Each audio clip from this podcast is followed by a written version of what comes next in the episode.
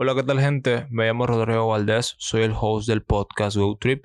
Este podcast se hizo para platicar con personas que tienen opiniones diferentes a las opiniones mainstreams, opiniones en general, de algún tema o que a lo mejor piensa diferente. Soy una persona muy curiosa y me gusta saber opiniones o puntos de vista diferentes y no solo invitarlos y ponerlos en contra de la pared, sino abrir un diálogo con esas personas para informarnos y darnos cuenta que hay diferentes tipos de opiniones en el mundo. Espero que te guste este episodio como me gustó a mí hacerlo. Y nada, ayudarías mucho al podcast a seguir creciendo si le puedes dar clic en seguir en el botón que te sale ahí arriba. Y espero que disfrutes este episodio. Adiós. Hola, ¿qué tal gente? Me llamo Rodrigo Valdés, soy el host del podcast GoTrip. Este podcast se hizo para platicar con personas que tienen opiniones diferentes a las opiniones mainstreams, opiniones en general, de algún tema o que a lo mejor piensa diferente. Soy una persona muy curiosa y me gusta saber opiniones o puntos de vista diferentes y no solo invitarlos y ponerlos en contra de la pared, sino abrir un diálogo con esas personas para informarnos y darnos cuenta que hay diferentes tipos de opiniones en el mundo. Espero que te guste este episodio como me gustó a mí hacerlo y nada, ayudarías mucho al podcast a seguir creciendo si le puedes dar clic en seguir en el botón que te sale ahí arriba. Y espero que disfrutes este episodio. Adiós. Hola, ¿qué tal gente? Sean bienvenidos a un nuevo episodio más de su podcast favorito, Good Trip. En este episodio tengo un invitado muy especial que me da gusto que estuvieras aquí y que aceptaras la invitación. Dante Orlando Cuellar, si no me equivoco, si pudieras presentarte, dar un pequeño background de quién eres, qué haces, lo que tú quieras. Bueno, a ver, este, gracias por invitarme primero. O sea, ah. creo que sí, es el primer podcast al que me invita. este, eh, la verdad es que me interesa mucho este formato, entonces fue una de las razones por las que dije Halo, donde, digamos, ¿Sigues algún otro podcast que...? Sigo varios, el de Roberto Martínez, el de 4S Real Estate, Gus Marcos, sobre todo orientado al rubro de inmobiliario y negocios, digamos, ¿no? Hay uno que que me aventé para hablar sobre este tema es de eh, Maurice Dick. Sí, también lo sigo, Dimes y Billetes, sí, lo, he escuchado mucho. Me, cae sueto porque no se habla de una forma en donde te explica los objetivos y no te hace entender cómo deberías invertir sí o sí aquí, sino te dice los contras y los pros. Y los pros sí, sí. La verdad es que es muy bueno. Discrepo con él en algunas cosas con respecto al trading. ya después vamos a charlar bien a profundidad.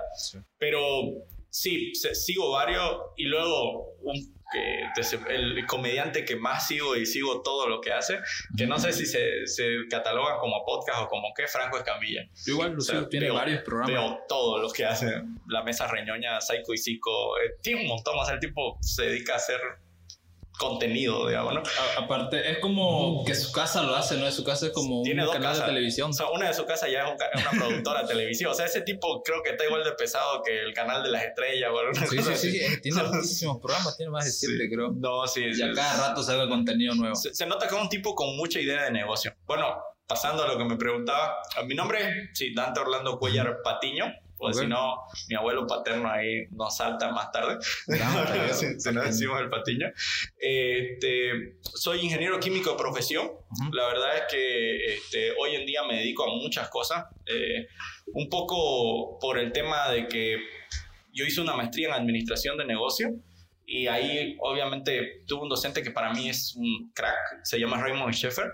Él te enseña, él tiene una consultora que da directivos de diferentes empresas a nivel mundial, pensamiento lateral, pensamiento crítico y pensamiento estratégico, digamos, ¿no? Sí. Y una de sus líneas de él es que la mejor forma de tomar soluciones creativas es conociendo un poco de, de muchas cosas. Entonces, si vos estás especializado en un sector, para lograr soluciones creativas en ese sector, es importante estar especializado o tener conocimiento de otros sectores y para poder aplicar esto de pensamiento crítico, pensamiento lateral, pensamiento estratégico y contraponer soluciones que se han aplicado en otros negocios en este.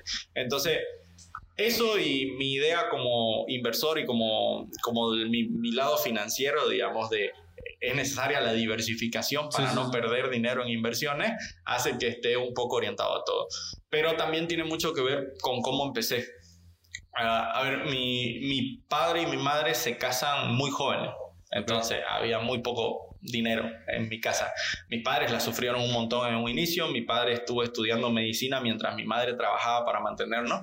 Entonces yo a muy temprana edad eh, aprendí que no podía pedir dinero para salir, digamos, ¿no? O sea, el dinero era para que yo vaya a una buena escuela, que esté en un buen barrio, que tenga ropa, que tenga comida y se chingó. Sí, sí, sí. Eh, mi regalo en un cumpleaños era ¿cuál es el almuerzo favorito de antes? Ese es el regalo. Entonces, y en Navidades los regalos que nos tocaban, digamos, eran de los parientes. Mis padres nunca tuvieron la filosofía de tu cumpleaños, toca darte regalo, es Navidad, toca darte regalo. ese es lo, lo que mencionaste sobre que era tu cumpleaños, o sea, vamos a hacer el almuerzo que te gusta. Es mi cumpleaños, tengo que comer lo que me gusta. lo, mismo se sigue en mi familia, o sea, es por tu cumpleaños, pedir lo que vos quieras, picante de pollo, lo que vos Picante de gallina es un espectáculo. Buenísimo. Dato aparte, el mejor plato. Este, pero bueno, eh, entonces desde chico aprendí que no, no podía pedir. Sí. Entonces desde chico empecé a hacer diferentes negocios.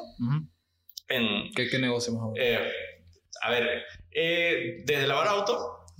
Partiendo que no tenías a nadie que supiera el negocio en tu familia. Eh, sí, no. Sí, no. A esa edad no charlaba tanto con mi abuelo paterno. Ah, ok. Ah, charlaba, pero no charlaba pues de negocio, ¿no? Entonces yo empecé, este, primero a lavar autos, que eso no duró mucho, fue más porque necesitaba, ¿no? Y era lo más fácil de hacer y no necesitaba aprender mucho. A la par yo me di cuenta que en mi casa eh, yo tenía computadora porque mi padre empezó a trabajar para el programa de Naciones Unidas. Y yo vivía en un barrio, yo vivía afuera de una urbanización cerrada que era de gente bien acomodada. Digamos, nosotros, nosotros éramos como los, los menos acomodados de la zona, pero teníamos una casita bien, bien, bien comodita, bien humildita, digamos, ¿no? Pero estábamos rodeados de gente con, con, con, buen poder adquisitivo y de hecho iba a un colegio que no estaba mal, digamos, ¿no? ¿Y tu modelo de negocio? Ah, bueno, eh, como te digo, yo, yo, yo era uno de los primeros en tener computadora porque mi padre trabajaba para el programa de Naciones Unidas. Entonces, a él le dieron una computadora por defecto. Entonces, yo sabía manejar computadoras, yo la tenía en mi casa, sabía instalar software. Entonces, a mis compañeros y a mis amigos, vecinos, les ofrecía instalarle juego, digamos, ¿no? En su computadora. De vez en cuando iba y reparaba algún problema de BIOS que tenían las computadoras. Más de, o sea, que eran problemas que se solucionaban reiniciando, apretando F, recuerdan esa época era F4 para entrar al BIOS, eh, acomodando algunas cosas que habían modificado y otra vez, digamos, volviéndolo a aprender y se solucionaba. Pero era algo que la gente casi no estaba acostumbrada a hacer, digamos, ¿no? Y no sabía cómo resolverlo. Entonces yo iba, les resolvía el problema en dos patadas o tenían problemas de cómo este, hacer algo en Word o en Excel o en PowerPoint y yo ya los manejaba bastante bien. Entonces o enseñaba eso o les instalaba nuevas cosas, digamos, ¿no? No sabían instalar en esa época me di cuenta que había mucha gente que no sabía instalar cosas. No, y a, la hora siguen, o sea, Sí, creo que, todavía hay, ¿no? gente que, que, les cuesta instalar, no pero... Y es muy, o sea, a mí me parece un proceso muy sencillo.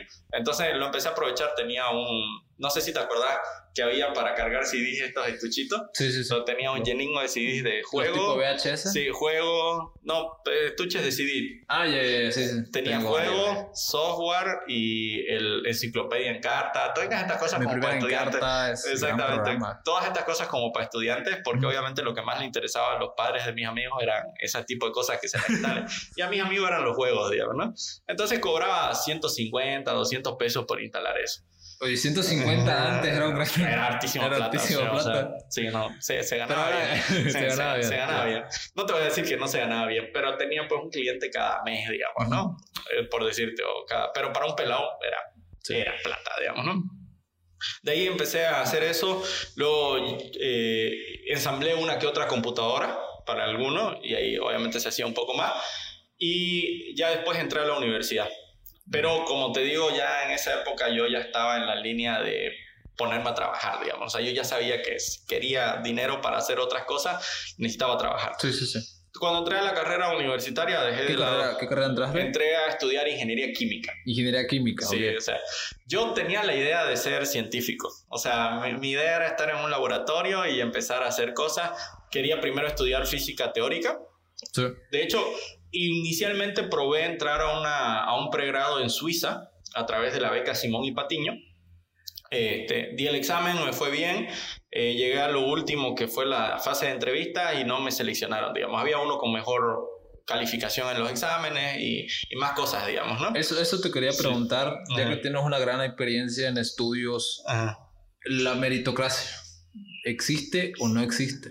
En, A ver. En sí, en la universidad, en el colegio, en donde tú o sea, el, el, el, sistema educativo no está hecho para ser meritocrático. Si me esfuerzo, no me va a ir bien. o sea, voy a aprender harto, el, pero... El sistema educativo no premia el esfuerzo. el, sistema, el sistema educativo que tenemos premia el resultado. El resultado. O sea, este, y, y, y tampoco... Y, el, y la forma en la que mide el resultado no es una forma adecuada para definir si realmente sabes o no. Eh, de hecho, si tenés buena memoria, es muy posible que saques muy buenas notas y no entendas nada. Eso mismo. Eso estábamos platicando hace rato sobre, el, sobre tener un título. Sí. Si te da un puesto grande en la sociedad o si te ayuda harto en tu futuro. A ver, como todavía seguimos viviendo en una sociedad tradicional, el, el, tener el título sí hace que la gente tenga cierto tipo de imagen sobre vos. Entonces eso te ayuda como una presentación inicial, digamos, ¿no? Pero que realmente te ayuda a lograr los resultados, no. El título, un pedazo de papel con tu nombre y, y, un, y un, montón de letras al azar puestas, digamos, ¿no?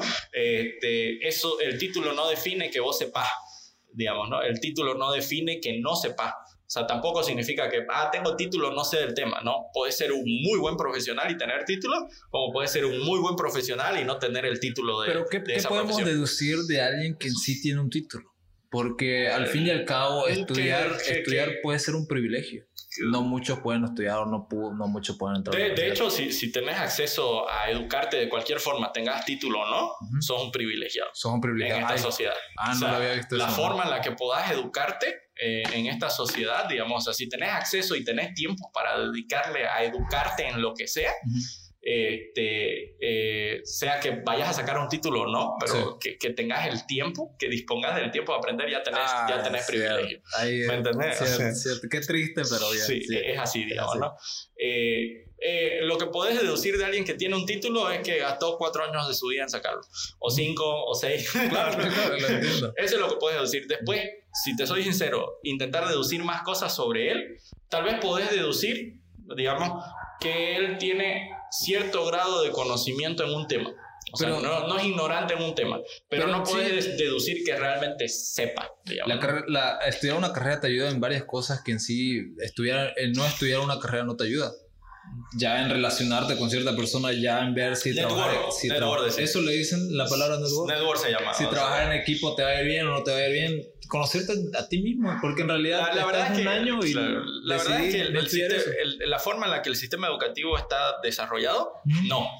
¿No? Pero el rodearte de otra gente obviamente te ayuda a trabajar la capacidad de relación interpersonal, el tener que hacer trabajos en equipo te ayuda a entender cómo sos trabajando en equipo y obviamente hay network porque son tus compañeros de, de, de, de, universidad, o sea, son tus compañeros de clase, obviamente los vas a conocer, te vas a relacionar, algunos te van a caer bien, otros no, digamos, ¿no? Y esos que te cayeron bien, con los que te llevaste bien, obviamente son el futuro del país y son los futuros gerentes, los futuros empresarios, los futuros jefes, los futuros inversores, entonces funciona como network. Sí. Pero puedes hacer network en otros lados. ¿No? O sea, sí, pero funciona muy bien como network. La verdad es que si ves la carrera universitaria, también funciona como guía. ¿Qué tenés que estudiar? Porque cuando salís del colegio estás muy perdido. O sea, yo no soy de la línea de no estudias una carrera. Si no tenés claro qué querés estudiar. Pero tampoco no te puedes dar el privilegio de tomar un año sabático. No, no. Eh, eh, de, hecho, de hecho, no lo tenés que hacer, digamos, ¿no? Yo uno de los mayores errores que cometí fue tirar, un año de vagancia después de, ya un tiempo, ahorita te voy a contar. Pero, o sea, si no tenés claro qué estudiar, aprende de todo. Y de hecho, si no tienen claro qué estudiar, aprendan sobre venta. O sea, venta te va a servir para lo que sea que te querrás dedicar a futuro. Entonces, si estás pensando en qué debería estudiar, no te metas en una carrera, aprende todo lo que puedas sobre venta y, y, ya eso te va a ayudar para la carrera a la que te metas. Cualquier Para el negocio al que te metas. Los que están pensando de no, venta es solo para los que tienen negocios o empresas. No, si vas a trabajar en una, si vas a trabajar en una empresa, si vas a ser empleado en una empresa, tenés que saber venderte para subir tu sueldo, tenés que saber venderte para entrar a la empresa y tenés que saber venderte para subir tu cargo. Y, vender no solo significa números, o sea, significa varias cosas. Sí, no. Porque muchos creen de que venta es ser cajero o estar con números totalmente, estar en Excel viendo, y es totalmente distinto. No, ventas, ventas tiene un concepto muy amplio. De hecho, yo en, Bolivia eh, hay hay una diferencia que yo no creo que debería ser diferencia entre lo que es un vendedor y lo que es un negociador. Que el vendedor es... ¿Cuál sería la diferencia? La, diferencia que hay ahorita en el psique en Latinoamérica, en el mundo, podrías decirle, que el vendedor sí o sí está... Eh, su objetivo es que compré este producto. Sí. El negociador, su objetivo tiene que ser que esta relación que vos y yo tenemos te dé el mejor acuerdo posible para vos y para mí.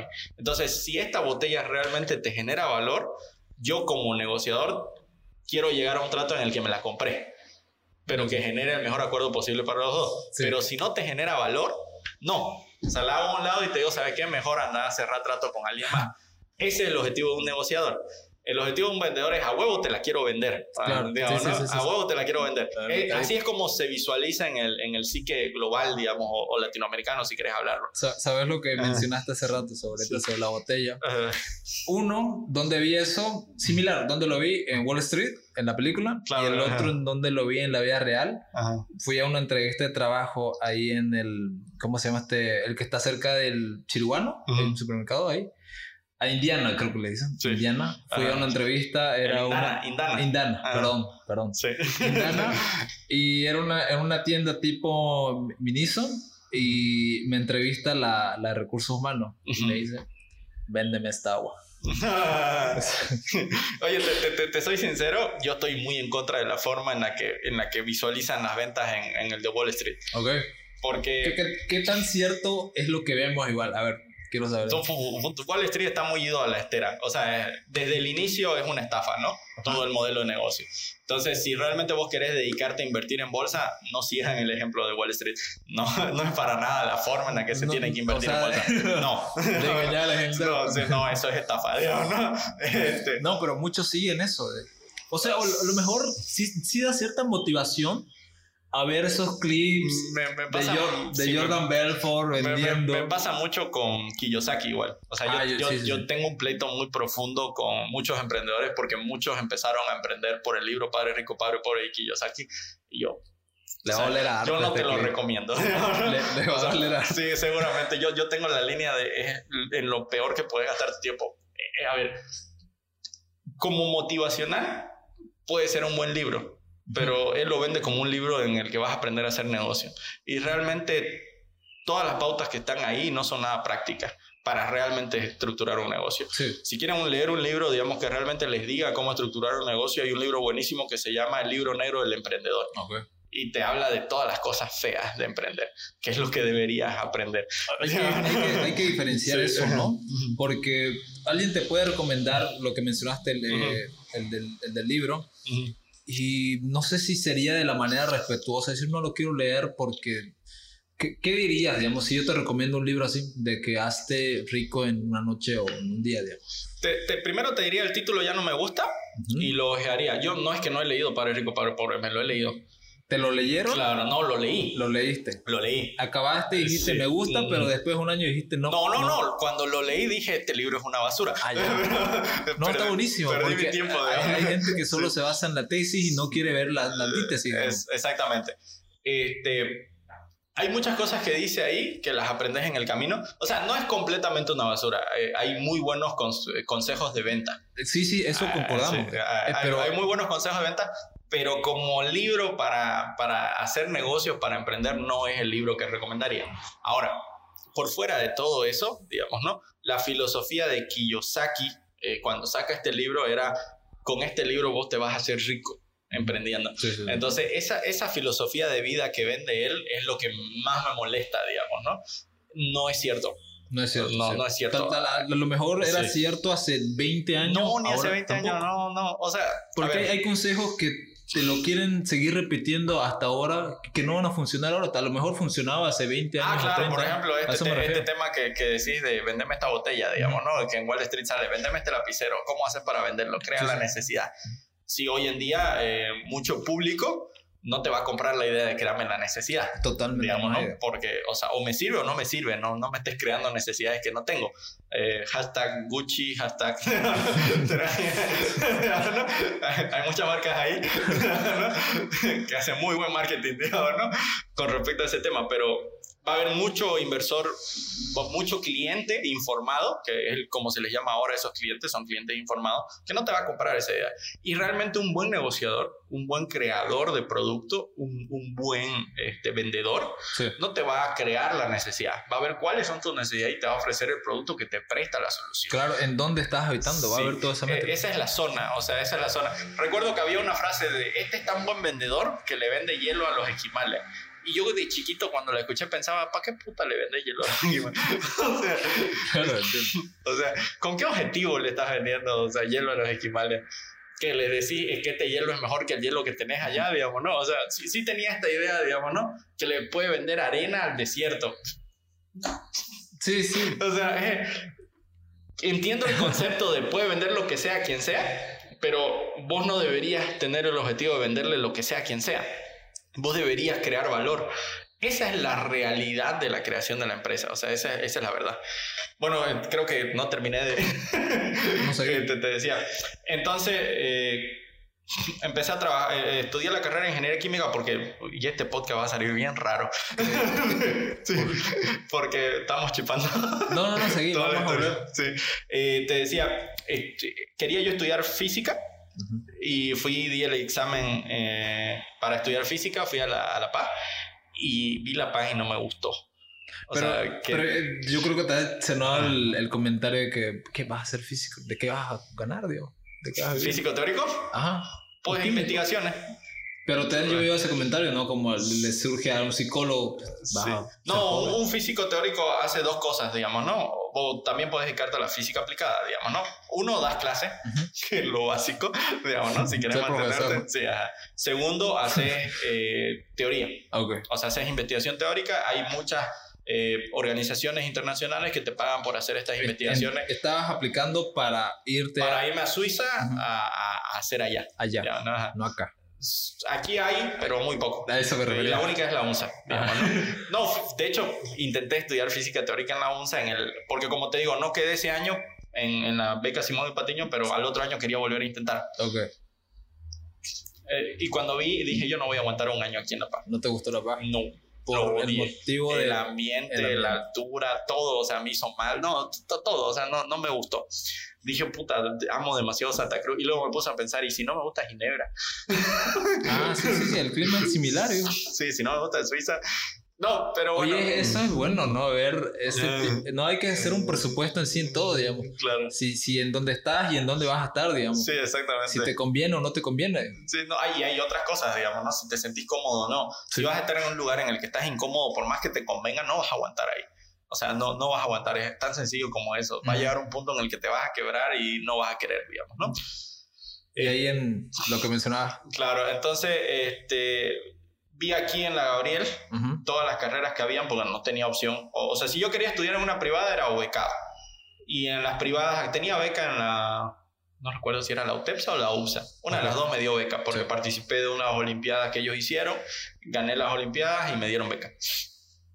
Entonces, eh, pero no tenían, o sea, la carrera de ingeniería química, yo quería ingeniería metalúrgica primero, por, por el contenido de, de, temas que tenían, pero en la Gabriel no, ese año no, justo no sé qué pasó, no había ingeniería metalúrgica, creo que la descontinuaron, y eh, entré a ingeniería química, que era la segunda que tenía las materias que a mí me interesaban. Llevabas hasta física 3, llevabas hasta cálculo 3, llevabas diseño de reactores, o sea, llevabas cosas que me parecieron interesantes. Entré a la carrera de ingeniería química y al año, Simón y Patiño eliminó la beca de pregrado y ya solo era la beca para ir a estudiar maestrías afuera. Entonces dije, bueno, saqué. Aquí me quedo. Es aquí, es aquí. Entré a la carrera de ingeniería química, empecé a estudiar este, y me aburrió, pero sobremanera eh, eh, la carrera, no porque la carrera sea mala, porque vi el pencil, vi la bibliografía, me gustaba mucho la carrera, los libros, todo, me aburrieron los docentes. Repetían en todas mis clases no te puedo decir una en la que creo que salvo dos o tres materias, pero en todas mis clases todos los docentes me repetían lo que estaba en la bibliografía del libro de la materia. Mierda. O sea, qué triste, ¿no? Claro, vos le, te leías el libro, ibas a clase a escuchar lo mismo. De que te llegue un docente que, no, que, te, que, tengas una materia y que la digas, esta materia va a ser buenísima y te toque un docente malísimo. No me ha tocado con filosofía, que me tocó, me, me, encanta la filosofía, y me toca un docente que no sabe enseñar filosofía. Sí, no, no sé si malo, pero porque a mis compañeros parecía no molestarles, digamos, ¿no? Pero mi tema es que yo iba a escuchar lo mismo que había leído en el libro. Ah, okay. yo, yo siempre he tenido la, la, línea de leer. Me gusta leer, mi padre me inculcó la lectura desde chiquito. Este, entonces, digamos, si había bibliografía de una materia, yo me leía el libro sí. antes de ir a clase. Entonces iba a clase y escuchaba lo mismo que había leído en el libro. Y era como, ¿Y, claro, o sea, ¿a qué vengo? Sí, o sea, y eh, sí, se lo comenté a mi tío y mi tío me dijo, espérate, digamos, ¿no? Si sacas buenas notas, eh, te vas a poder dar docencia de las materias en las que saques buenas notas. Y empecé a dar auxiliatura. Desde temprano. Claro, ahí me, de segundo semestre que se puede, ya empecé a dar auxiliatura. Este, y ahí empecé a, a, a, como un poco calmar mis ansias de, ok, ya, ya no es tan aburrido, digamos, ¿no? Puedo hacer la materia, sacar buena nota, dar auxiliatura. Empecé a ganar algo de dinero y me gustó, obviamente, porque nos, nos pagaban podías ganar más de un sueldo mínimo si metías carga horaria completa. Los auxiliares, sí, sí. Casi tres mil y pico bolivianos llegué a sacar con carga horaria completa, ¿verdad? O sea, sí, sí es buen sueldo. Para ser auxiliar, digamos. Eso gana un auxiliar en la digamos. Sí, sí, está muy bueno. Pero, em, y empecé a dar materias complicadas que nadie más había querido dar antes. De hecho, abrí muchas auxiliaturas que no se habían hecho antes. Análisis numérico, simulación y optimización, diseños de reactores, ingeniería en las reacciones químicas 1. Todo eso enseñaste. Ajá. Mierda. Lo que un docente posiblemente se... Ah, bueno, haya enseñado, pero haya tardado mucho más, digamos. Claro, o sea, di auxiliatura de todo eso, digamos, ¿no? Ajá. Sí, ajá. Entonces, este, di, di, clases de todas esas materias. El auxiliar es el que da la parte práctica, digamos, ¿no? En teoría. Pero obviamente la mayoría de estas materias eran netamente teóricas, no había laboratorio. Entonces yo volví a dar lo que el docente daba. Solo que yo lo intentaba hacer un poco más práctico, digamos, ¿no? Intentaba decir cosas que no estaban en el libro, sino cosas que iban a entrar al examen, digamos, ¿no? Eh, pero, bueno, me volví a aburrir. de la carrera. Claro, al cuarto semestre. O sea, me volví a aburrir del ritmo que llevaba. Entonces, eh, ya pasaron dos años, digamos, de la carrera y me aburrí de dar auxiliatura y, y estar en clases, digamos, ¿no? ¿Y qué, qué, te hizo pensar de que, ah, a lo de ahora, me quiero, quiero, me gusta el tema de inversiones, me gusta la, la bolsa, me gusta el Bitcoin? Sí, justo, justo ahí voy. Este, hablé con mi tío de nuevo y me dijo, bueno, si ya realmente no querés pasar clase, hay un, hay un, hay un, hay un, una cláusula en, en, los estatutos de la Gabriel que te permite eh, no ir a clases si tenés un certificado de trabajo que avale que estás trabajando. Okay. Y yo vi que al final de mi carrera hay prácticas empresariales. Sí. Entonces fui a hablar con varios parientes para buscar dónde hacer prácticas, digamos, ¿no? Y ahí ya, obviamente, mostrar que soy bueno en lo que hago, que soy bueno aprendiendo rápido, que, que, que puedo hacer un buen trabajo. Siempre he tenido mucha confianza o sea, sí soy una persona eh, egocéntrica, digamos, ¿no? Que sabes que lo vas a lograr. Sí, sí, siempre he tenido esa, esa confianza de que lo que esté en mis posibilidades lo voy a hacer y lo voy a hacer bien, digamos, ¿no? Entonces, y voy a aprender, digamos, ¿no? Y le voy a dedicar tiempo. Y aunque no esté, no esté en tus posibilidades, igual la vas a lograr. Es como que alguien te da una cámara y te digo, quiero estas fotos, pero sabes que te va a costar el doble o a lo mejor esa cámara no va a poder hacer esa foto. Sí, sí. No, mi línea es... Este, ¿Cómo partís eso igual? Claro, mi, línea es eh, lo que me pida, lo logro. Okay. Hay que tener el presupuesto para lograrlo. es tan sencillo como eso. Si me decís, ¿sabe qué? Necesito que esto se vuelva oro, no mames. ¿no? Ahora, puedo, Digo, no, pues dame el presupuesto. Existe un, una máquina ¿ya? Que, que, convierte lo que sea en oro. Cuesta carísimo, no vale la pena, digamos, ¿no? no vale. Porque te sale mucho más caro que comprar oro. Pero se puede. Sí, se puede. Ahora, este partiendo de ahí sí tengo esta línea de yo voy a hacer todo lo que esté en mi alcance para darle una solución. Posiblemente la solución que encuentre no sea lo que estaba buscando inicialmente, pero es algo con lo que podamos cumplir el objetivo que se estaba buscando, digamos, ¿no? Obviamente siempre y cuando me interese. Sí, sí, sí. También parte de ahí. Entonces dije, si yo entro a trabajar en algún lugar, voy a hacer todo lo posible por ser alguien que resuelva problemas y me va a ir bien y me van a contratar. O sea, esa era mi línea. O sea, voy a hacer práctica y al final de mi práctica seguro que me van a contratar. Nunca lo dudé. Y llegué, entré a la entrevista y lo primero que me dice el, que, el jefe el, el, que era el dueño de la empresa, me dice, mira, yo estoy buscando a alguien que me ayude en esto, esto y esto, y la verdad es que eh, me parece que vos podés. Quiero que entres como eh, primero auxiliar de laboratorio, aprendas a hacer laboratorio y de paso a ayudar con estos temas. Y ya te vamos a pagar un sueldo. Empecé a trabajar con él. A los, para no hacerte largo el cuento, largo el cuento, aprendí mucho de la empresa, armé todos los manuales de calidad, de, de, de, de calidad de la empresa eh, para las dos empresas que él tenía y renunció el jefe de producción de una de las empresas y me, me preguntó si me animaba a, a, ser gerente de producción de esa, jefe de producción, y le dije que sí. Empecé a hacer el trabajo con el mismo sueldo que tenía de auxiliar de calidad. Nunca pedí más porque tampoco me creía con la capacidad eh, de decir, ok, ¿sabes qué? Sí soy... Pero logré hacer bien el trabajo, mucho mejor que el anterior jefe de producción y a la par empecé una maestría en INEGA de operaciones petroleras mientras estaba terminando la carrera y estaba trabajando en esta empresa. ¿No? Empecé la maestría y en la maestría conocí a un chango que se dedicaba a, a, trabajar para Carlos Caballero como especialista de proceso y le ayudó a resolver un tema hidráulico que, te, que tenía. Eh, y él me invitó a trabajar para Carlos Caballero y yo ya en la empresa en la que trabajaba, ya yo había estructurado todo como para, yo podía ir dos horas al día y no necesitaba hacer más. Digamos, ya estaba, tenía un equipo de trabajo, todo el esquema bien estructurado como jefe de producción, digamos, y ya no necesitaba hacer mucho más, entonces otra vez me aburrí. Cuando me dan eh, la oportunidad los de Carlos Caballero, o sea, este amigo, sí. vi que ellos lo que hacían era diseño de procesos, diseño de equipos, diseño de, de hidráulico, o sea, hacían proyectos para el rubro petrolero y me llamó hartísimo la atención ese, ese cargo. Entonces, sí, claro, entonces dije, sí, me gusta, o sea, es un reto nuevo. Entonces me moví a eso porque me había aburrido de esto otro y empecé a hacer diseño. Estuve como 3, 4 años con Carlos Caballero, solo con ellos como procesista. Luego abrí mi empresa de ingeniería que nos dedicamos a hacer diseño eléctrico, civil, instrumentación, proceso, todo lo que necesita el rubro petrolero, mecánico. Eh, y con esta empresa me di cuenta yo que no sabía nada de gestión de personas, ni en la maestría de, de operaciones petroleras, ni de, de INEGAS, ni en, ni en la licenciatura de ingeniería química me enseñaron cómo manejar personas, cómo eh, planificar un, una empresa, o sea, cómo hacer el plan estratégico sí. a largo plazo de una empresa cómo manejar el tema financiero de una empresa, tema impositivo, o sea, todo lo que conlleva una empresa, cómo hacer una estructura de un modelo de negocio para llevar a cabo una empresa y me di cuenta que tenía una falencia fuerte para hacerme cargo de la empresa. Así, ¿Cuál?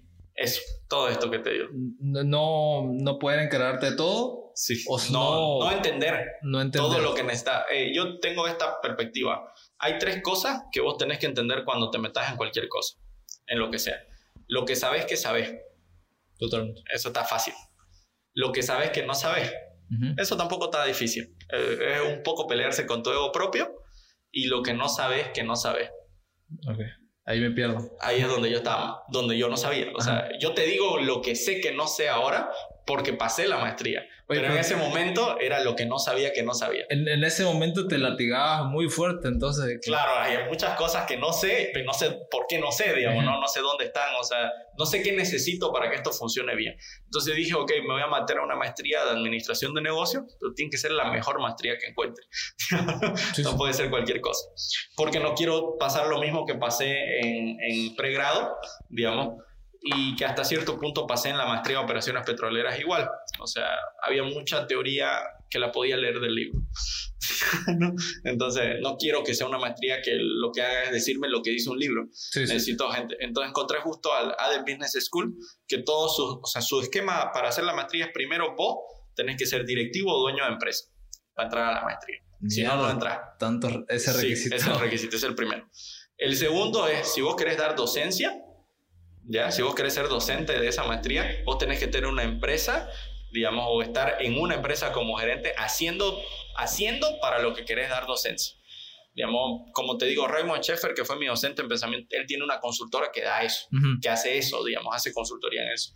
Mi profesor en coaching ontológico es Alfredo Díez, que él era coach del del, del, equipo de Pep Guardiola cuando Messi y Ronaldinho estaban jugando juntos todavía. Eso sí. tanto requisito. Sí. O sea, eran docentes de muy buen nivel. Sí, sí, sí.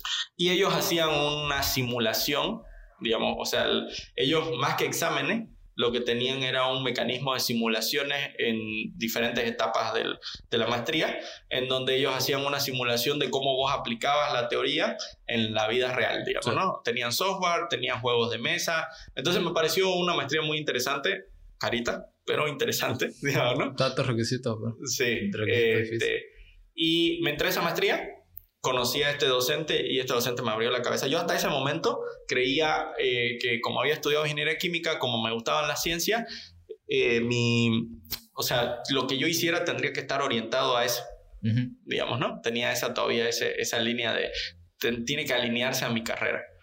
Eh, a pesar de que ya tenía un background de que había hecho otras cosas, digamos, ¿no? Pero tiene que alinearse a lo que sé.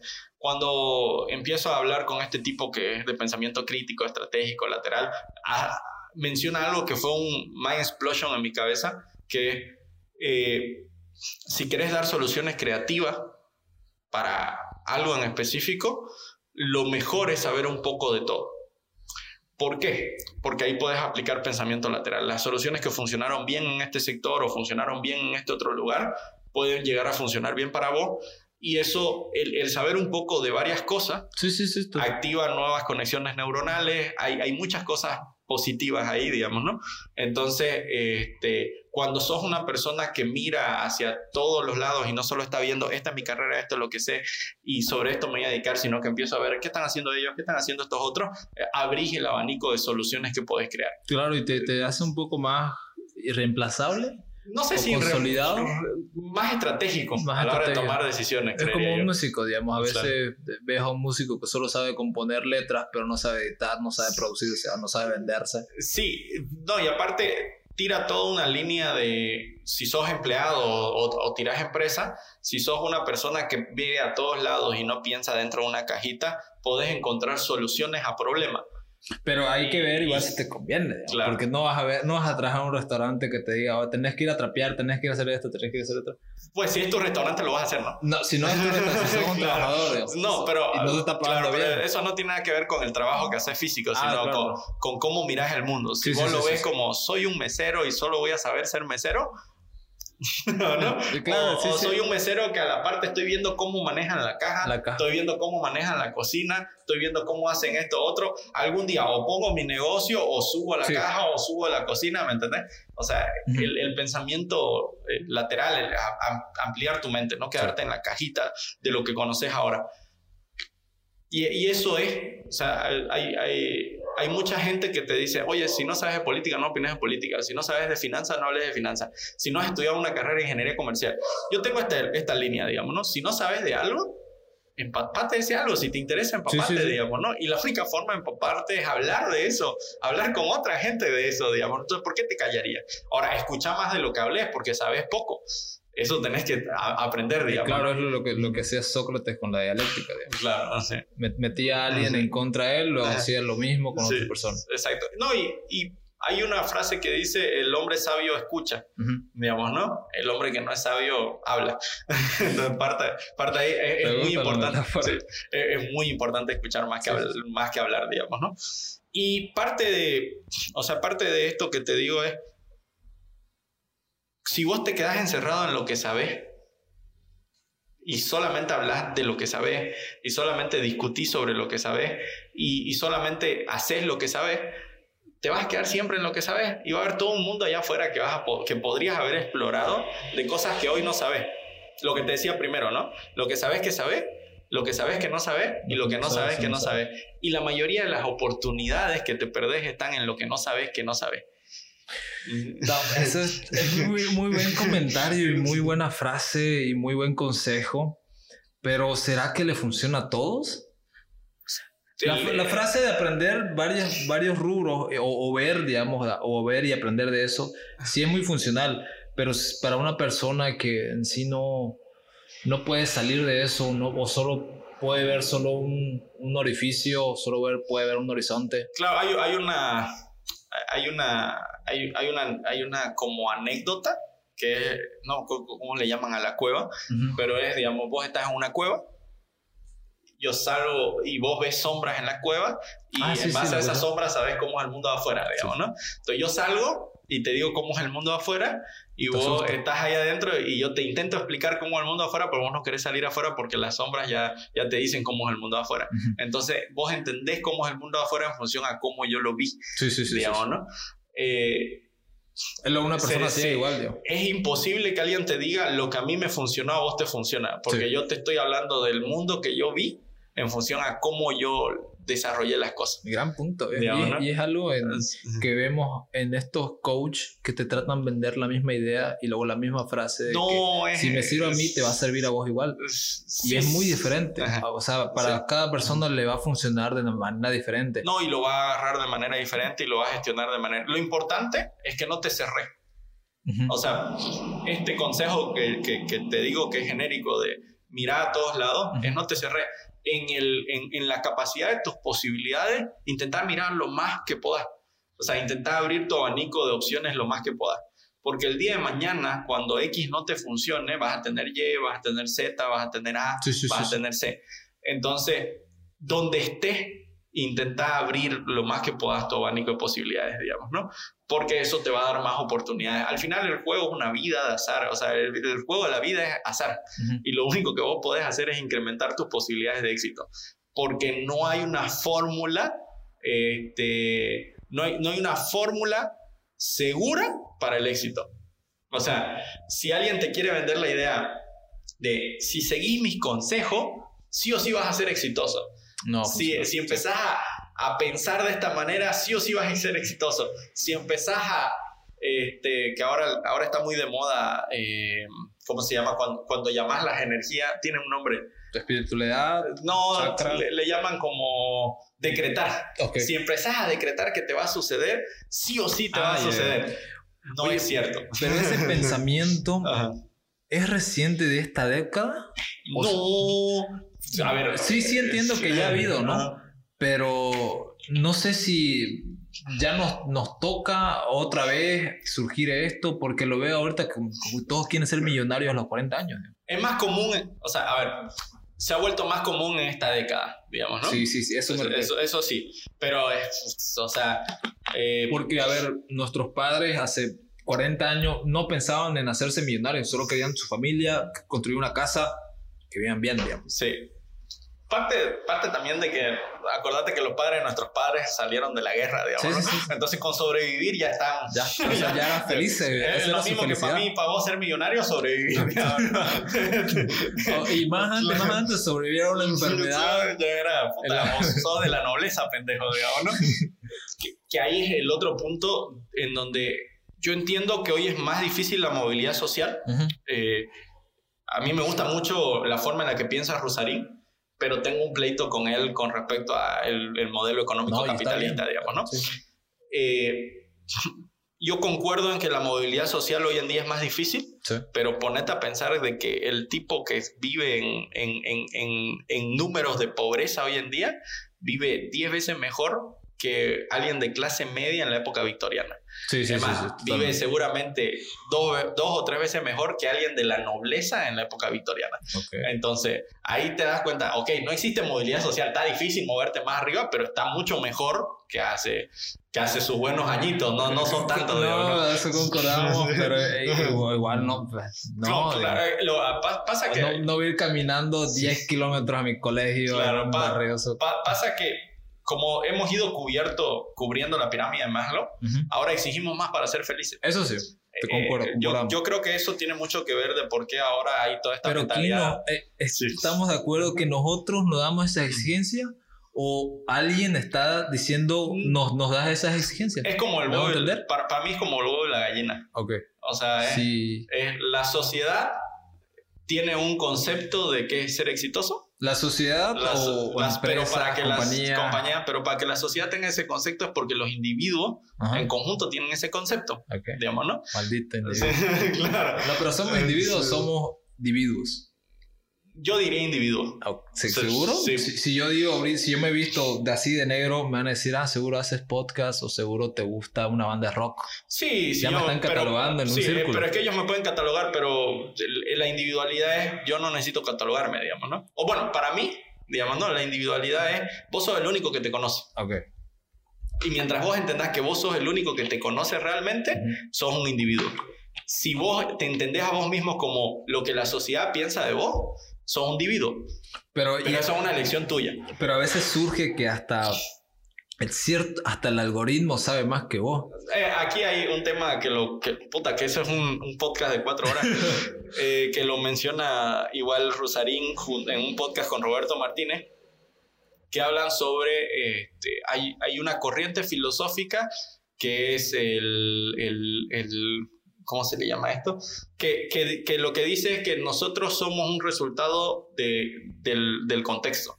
O sea, que somos 100% un resultado del contexto, que no tenemos ningún margen de decisión. O sea, que lo que yo creo que es una decisión que tomo como individuo realmente es resultado del contexto que me rodea y de que el contexto me dejó tomar esa decisión. Lo, lo veo muy forzado eso, pero no sé, es que a veces veo, me, me surgen videos en TikTok, digamos, Sí. que, que alguien me lo está interponiendo, digamos, de, que, Ah. de alguien bailando Sí. o al- algo sexoso, ¿no? Y yo le doy dislike, le doy denunciar esto y espero que no me vuelva a salir Ajá. y me vuelva a salir. Y digo, ¿estará funcionando lo que estoy haciendo? ¿O a- al algoritmo le vale mierda lo que opine? Depende.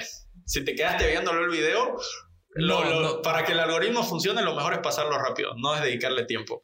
Porque lo otro que hay No, que ya está en Facebook luego. Me sale una Claro, lo publicación otro de algo que no me gusta. Lo lo- otro que hay que tomar en cuenta es que el algoritmo le muestra, y esto es algo que yo aprendí, el algoritmo le muestra a la gente, para mí, eh, los videos a la gente que le, los ama, prioriza a los que los ama y a los que lo odian.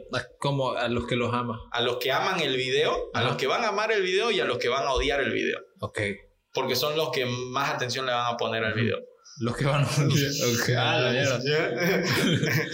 a los que de último les pasa el video son a los que están en el medio, a los que les Sí, vale. sí, Mierda. ¿Me entendés? Entonces, si vos estás haciéndote el trabajo de denunciarlo y de bloquearlo, sos un hater, digamos, ¿no? Sí, sí, sí. Entonces yo te lo mostraría. Me van a salir más. Sí. Mierda, Yo, yo como algoritmo te lo mostraría, digamos, ¿no? Hay tantas cosas que tenemos que aprender del algoritmo. O sea, yo te digo, o sea, Hay, mí- hay, hay a veces Ujú. en donde este, nadie sabe que está... Había, había una noticia. Claro. Nadie sabía que la mujer estaba embarazada Ajá, y le salían varias cosas de eso. ajá, De alguien de, de, de que- embarazo. de embarazos y, ajá. y el algoritmo te conoce más. O, o sea, sabe- ¿Sabes tu ciclo menstrual? ¿eh? Está bueno. Es cierto. O sea, a ver, hay... A ver, No, eh, ¿Te acuerdas que eh, hablábamos claro, de. Germán? Estoy seguro Ajá. que media hora te va a salir video de Don Germán. Sí, porque lo acabo de buscar y porque acabamos de hablar de él.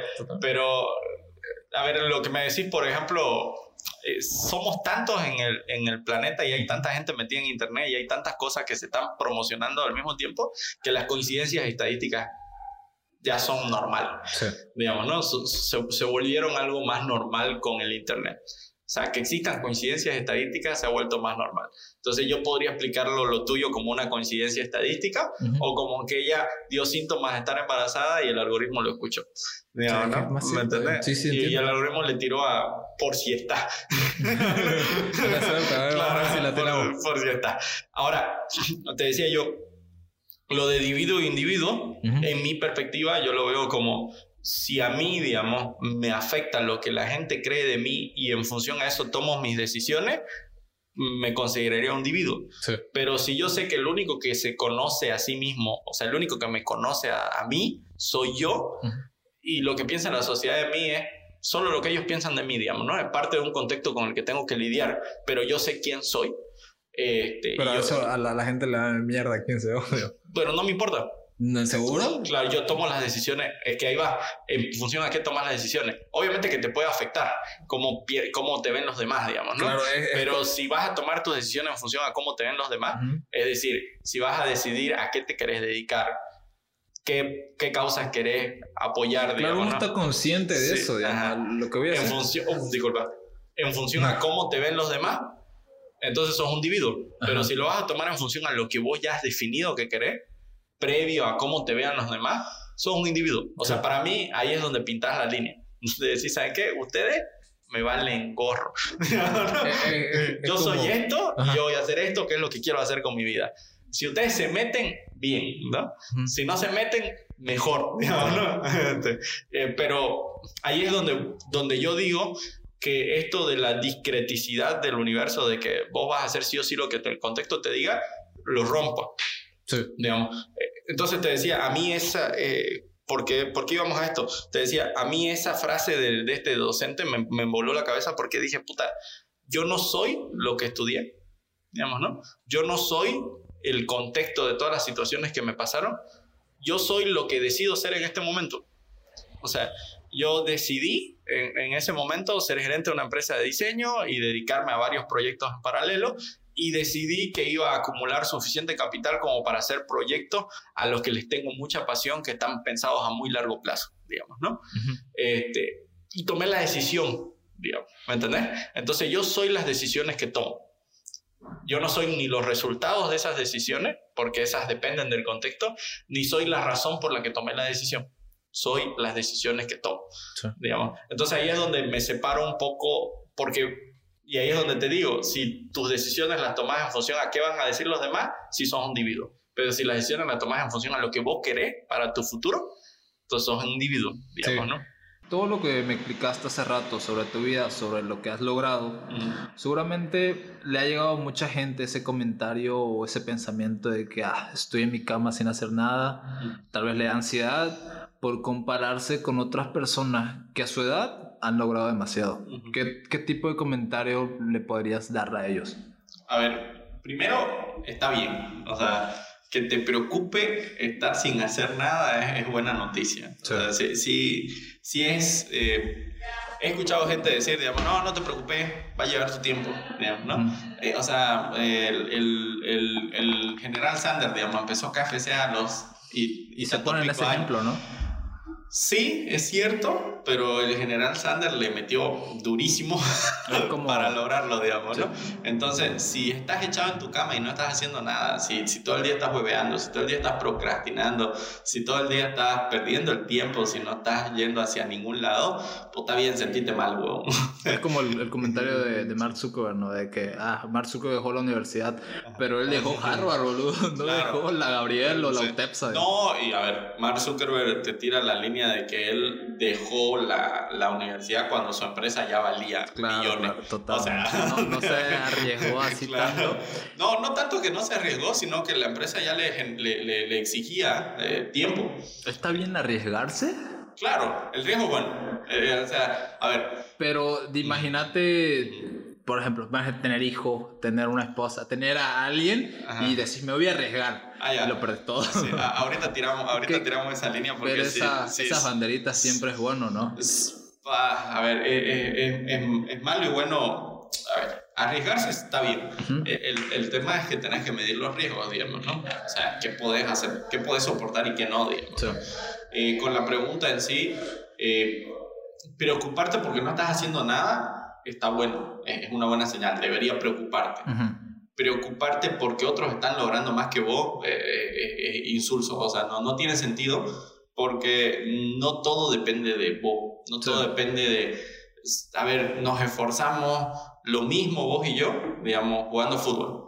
Ya, nos esforzamos lo mismo, entrenamos las mismas horas, este, qué sé yo, usamos la misma pelota, los mismos tenis, todo lo mismo. Puede ser que vos hayas nacido dos centímetros más alto, con piernas más ágiles, con motricidad mejor, con equilibrio mejor, cualquier cosa, digamos, ¿no? O tu padre es dueño de un equipo, digamos. Ah, ya, ya, ya Entonces, existe un contexto alrededor de las personas que le puede facilitar o le puede complicar llegar al éxito o a lo que podrías considerar éxito en tu carrera, en tu área o en el estilo de vida que has elegido, digamos, ¿no? Entonces, si te comparas con los resultados de los demás, no es comparable porque no tienen tu misma vida, no son vos, digamos, ¿no?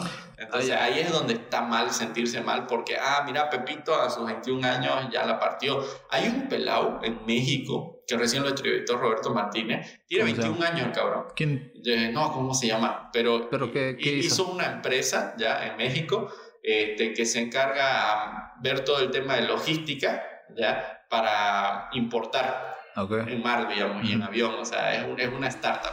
La startup de este pelado vale mil millones de dólares, mil doscientos. ¿Cuál es su contexto? ¿Cuál es su historia? O sea, él empezó un, un, un, un software, digamos, eh, que se, sus padres son, son, son, estas, empresas que hacen transporte, o sea, que hacen importación. Tienen una, una de estas empresas. Y él es ingeniero en sistemas, él siempre le gustó programar, de hecho estuvo en Silicon Valley programando para algunas empresas y su proyecto, digamos, cuando, porque se fue a Silicon Valley porque estaba en dudas de si era lo que le gustaba. O sea, llegó un momento en la universidad que le empezó a aburrir programar y se preocupó, dijo, puta, o sea, esto es lo mío y ahora me aburre. Entonces dejó un rato la universidad para ir a probarse como programador en una empresa y, ok, si me gusta, me vuelvo a la U y termino la carrera. Se fue, trabajó aprendió a, desarrollar proyectos, tuvo la suerte, tuvo la suerte de que le dieron un proyecto que era X en la empresa y de la nada un montón de empresas empezaron a buscar ese proyecto. Entonces empezó a crecer el equipo que él necesitaba para desarrollar el proyecto y terminó quedándose con uno de los proyectos importantes de la empresa.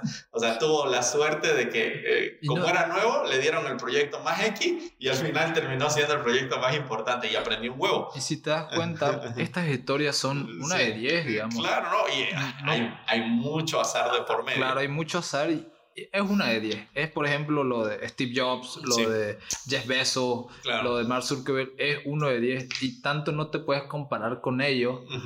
Porque hay, hay hartas circunstancias que juegan, digamos. no. le puedes dar el mismo consejo que nos estamos dando a un niño de África que está en la mina de cobalto. No le vas a ser un millonario una vez. De lo mejor de 10 niños de África, uno tal vez sea. No, no, te, la, te la tiro más grave. O sea, no, está muy complicado.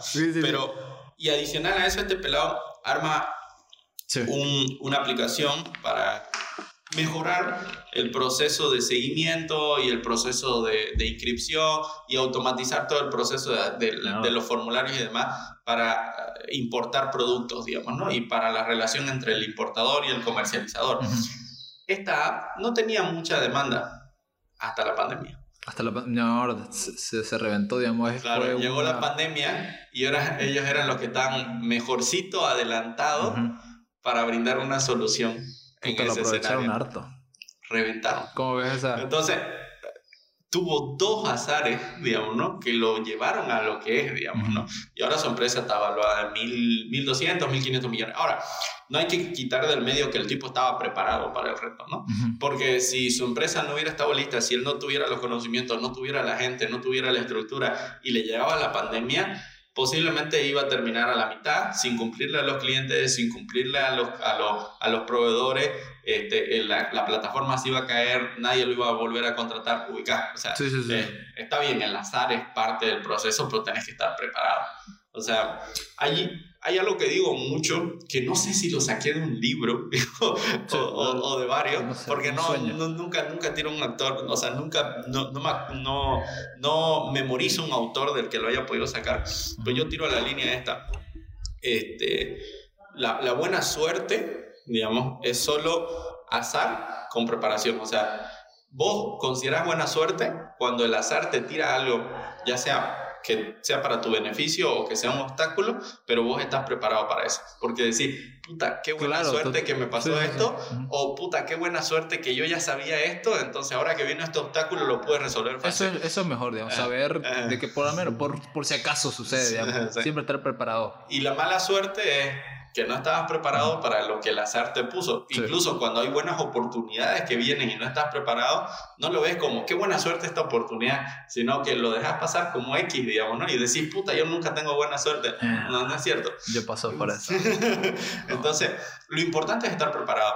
Ahora, lo que decías, por ejemplo, obviamente un niño en África que está sobreviviendo, digamos, y trabajando para comer, pues muy difícilmente va a estar preparado. Por eso te decía, eh, te decía, yo creo que, que puedas estudiar, digamos, que, que, que puedas dedicarle una hora a adquirir conocimiento, que tengas el tiempo para dedicarle una hora a adquirir conocimiento y seguir comiendo, ya es suficiente. Eso ya es privilegio. Ya es privilegio. Ya sos una persona privilegiada. O sea, y si no lo aprovechas, ya, ya vos sos el cabrón, digamos, ¿no? O sea, vos sos el que, el que no quiere salir de donde está. O sea, yo he visto muchas veces, mucha gente, eh, por ejemplo, Rosarín, que habla, oye, pero la movilidad... Eh, la movilidad social es cada vez más baja, digamos, ¿no? Sí, huevo, pero si vos tenés una hora al día en la que puedes adquirir conocimiento y aún así puedes seguir comiendo, tenés un arma muy cabrona pero no es suficiente. para mejorar tus ingresos. Pero es que, no, es que no importa que no sea suficiente, sigue siendo un arma muy cabrona claro, para mejorar tus ingresos. Pero sería igual lo que dijiste hace rato, un acto de suerte, que suceda algo. Claro, pero ya al, al, estar preparado aumentas tu probabilidad. Sí, aumentas o sea, tu probabilidad. Eh, eh, esta, esta es mi línea, digamos, ¿no? todos vivimos en el mundo del azar, no solo vos. Uh -huh. Yo, Mark Zuckerberg, Elon Musk, todos están viviendo en el mundo del azar, digamos, ¿no? Este, ponerle que algunos nacieron con un azar mucho más beneficioso, digamos, ¿no? Sí. Este, tipo, ya que mi padre es rico, digamos, ¿no? Uh -huh. Entonces la tengo mucho más fácil, digamos, Claro. ¿no? Este, que seguramente si, si lo asumís así, la asumís así la vida, vas a perder el capital de tu padre muy fácilmente. No, hay, hay una historia, una anécdota recientemente. Ahora estoy enganchado con un juego que se llama Warcraft. Y en World of Warcraft existen monturas que son. Monturas me refiero a, a caballos, eh, dragones, lo que sea. Y hay un dragón que sale cada 5 horas si lo matas, o cada 7 horas, o cada, 10, o cada 2 días, se dice. ¿no ves? Y yo lo he buscado por 7 horas ese dragón y no me ha salido. Yeah. No tengo suerte. O a lo- y lo, lo peor fue que hay cosas para saber si ya lo has visto o no lo has visto. Ajá. Y yo me descargo esa cosa, que es como Ajá. un programa, para Sí. saber si lo vi o no, porque el Ajá. juego es grande. Y me sale que sí lo vi. Y no lo, no lo maté. No. No lo pillé. No estabas preparado. No estaba preparado. No era mi momento. Espérate, Qué loco, ¿no?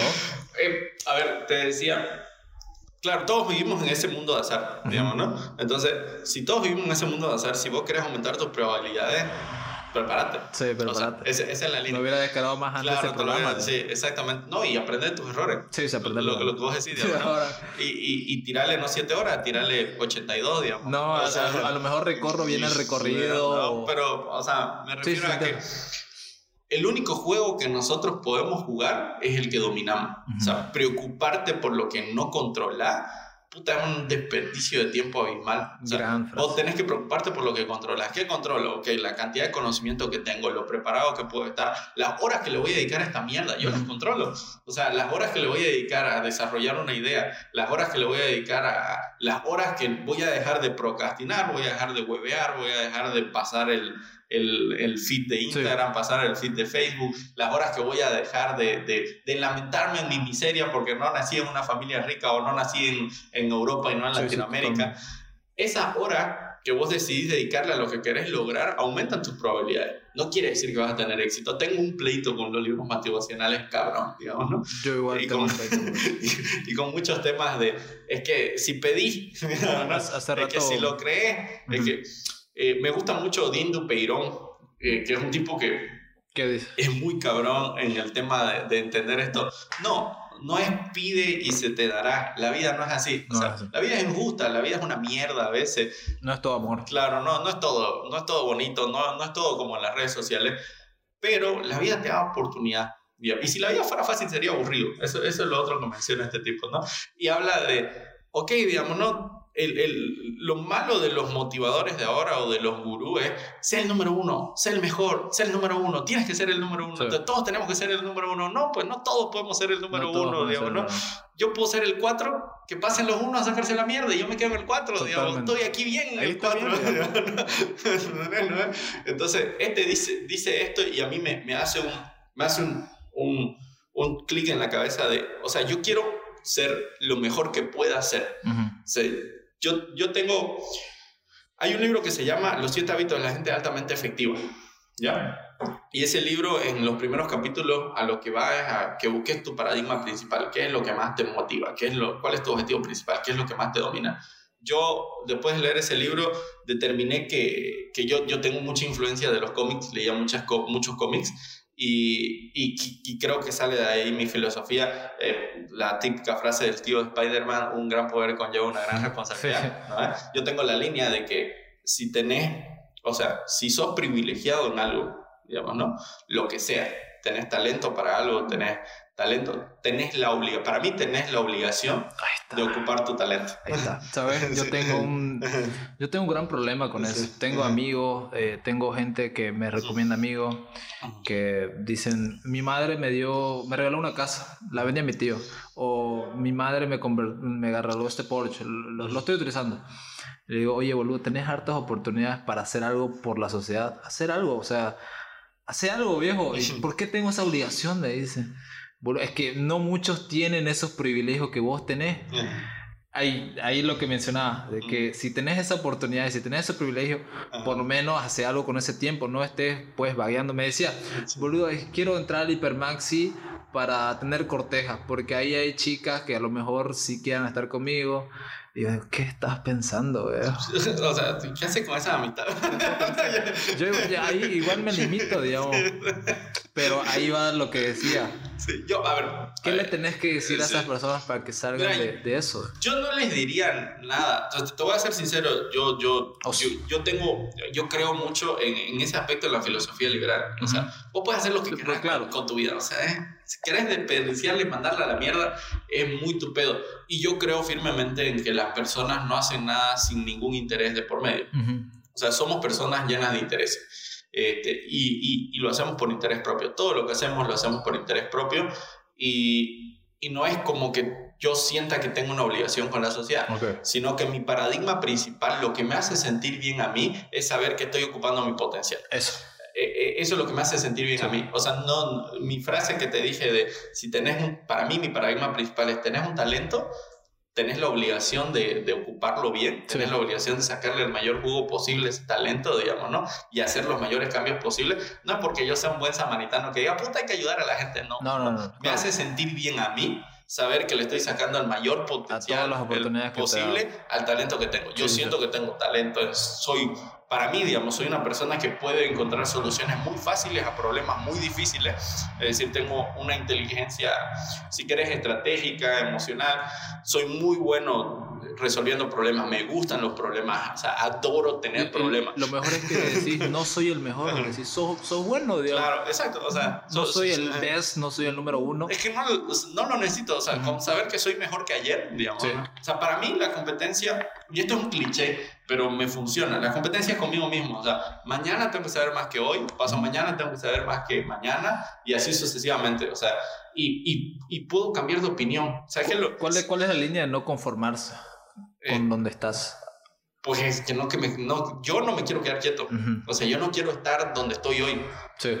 Y tampoco quiero estar donde voy a estar mañana. O sea, yo quiero sacarle el mayor jugo posible al talento que tengo, a la inteligencia, a los privilegios, a todo lo que soy yo, sacarle el mayor jugo posible. ¿Has visto lo que sucede ahora en, en los colegios o en las competencias? Que ahora hay 10 lugares ya no habían tres lugares, ¿no? Antes era primero, segundo tercero, ahora hay diez, como para no hacerlos sentir mal a los niños o a, los que perdieron, o eso está bien o está mal, porque lo estás metiendo a un lugar donde está bien que hayas quedado en el noveno lugar, lo hiciste bien, digamos, pero la vida no es así, o sea, no, creo que sea el camino, la, la, vida no te premia el esfuerzo. Sí.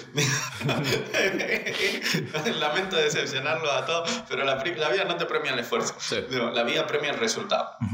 Ahora, que, que, que, por esto digas, puta, entonces, ¿para qué me esfuerzo? Eh, eh, eh es como la maratón igual. Claro, no, pero es ser pelotudo porque entonces, ¿qué vas a hacer en la vida? Suicidate.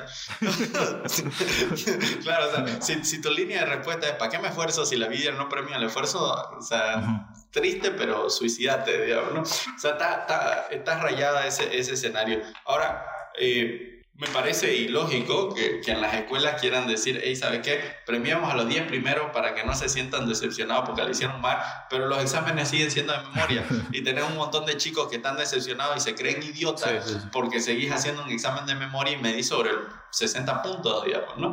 Y son 60 puntos que no miden realmente si el pelado tiene capacidad, si tiene conocimiento, si puede resolver el problema, sino miden qué tanto puede memorizar de la clase.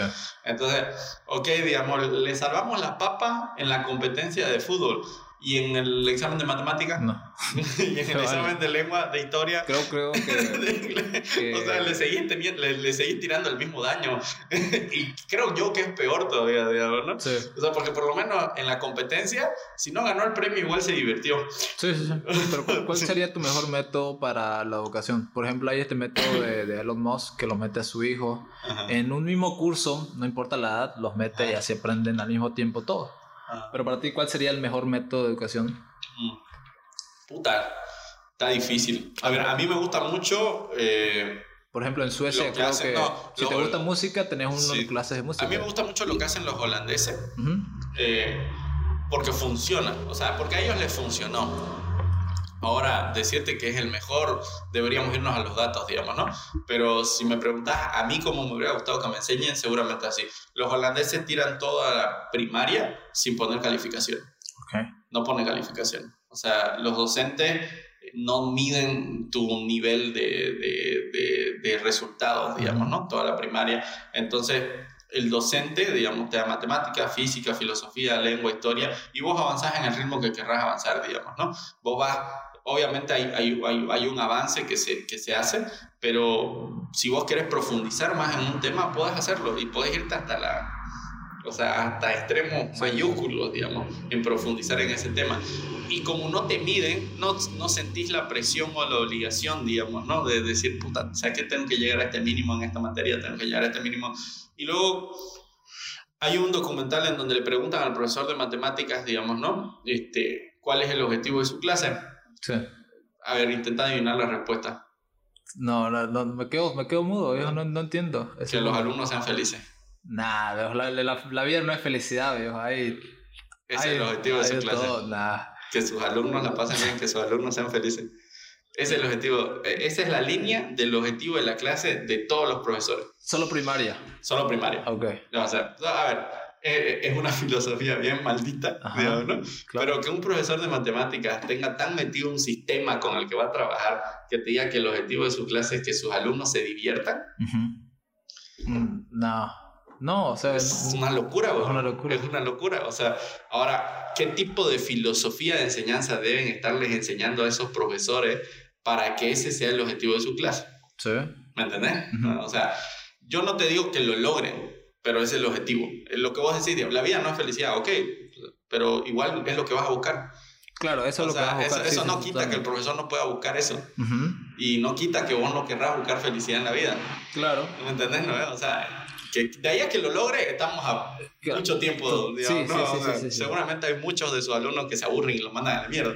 Claro, pero, el objetivo fuera de eso, imagínate que sale a la calle, pues no, no es tan fácil encontrar felicidad, no es tan fácil olvidarte de tus, deberes, ser... Ah, claro, pero es que, es que, a ver, no es que el tipo entra a la clase y les dice, hey chicos, ustedes tienen que divertirse. No, cuando vos tiras, el objetivo de mi clase es que mi alumno se divierta, significa para el docente, tengo que armar una clase divertida en donde aprendan, pero no sea aburrido. Eh, esa es su línea, no es ir a decirle, eh, chicos, ustedes tienen que divertirse en la vida cuando hablen de matemáticas, digamos, no, los quiero ver sonriendo y diciendo uno más uno, dos, no, A, eso, o sea, a eso me voy. Una cosa es la filosofía con la que querés afrontar la vida y otra cosa es la realidad. ¿Qué, ¿qué tanto te hubiera cambiado eso si hubieras tenido esa educación? Seguramente hubiera encontrado mi camino más rápido. ¿Tú hubieras encontrado tu camino más rápido? ¿Crees que estás ahorita en el camino? No. ¿O hay varios caminos? No, no, no. Yo, yo, yo, yo creo que, o sea, creo que me hubiera ayudado a encontrar mi camino más rápido, pero no estaría seguro si estoy en el camino correcto. O sea, no hay, no hay un camino correcto, digamos, ¿no? Eh, yo creo que todavía sigo, mañana puedo pensar en dedicarme a otra cosa. Hay, hay una frase que, que, me molesta mucho de los filósofos, que ahora con con esta idea de que el mundo es completamente discreto, digamos, y que todo ya está definido y que el contexto te define, hay esta línea de quién soy yo, digamos, ¿no? Ah, yo soy todas las decisiones que tomé.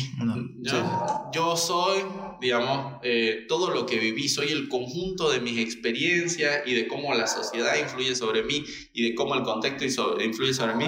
Yo, tengo, yo soy lo que quiero ser hoy.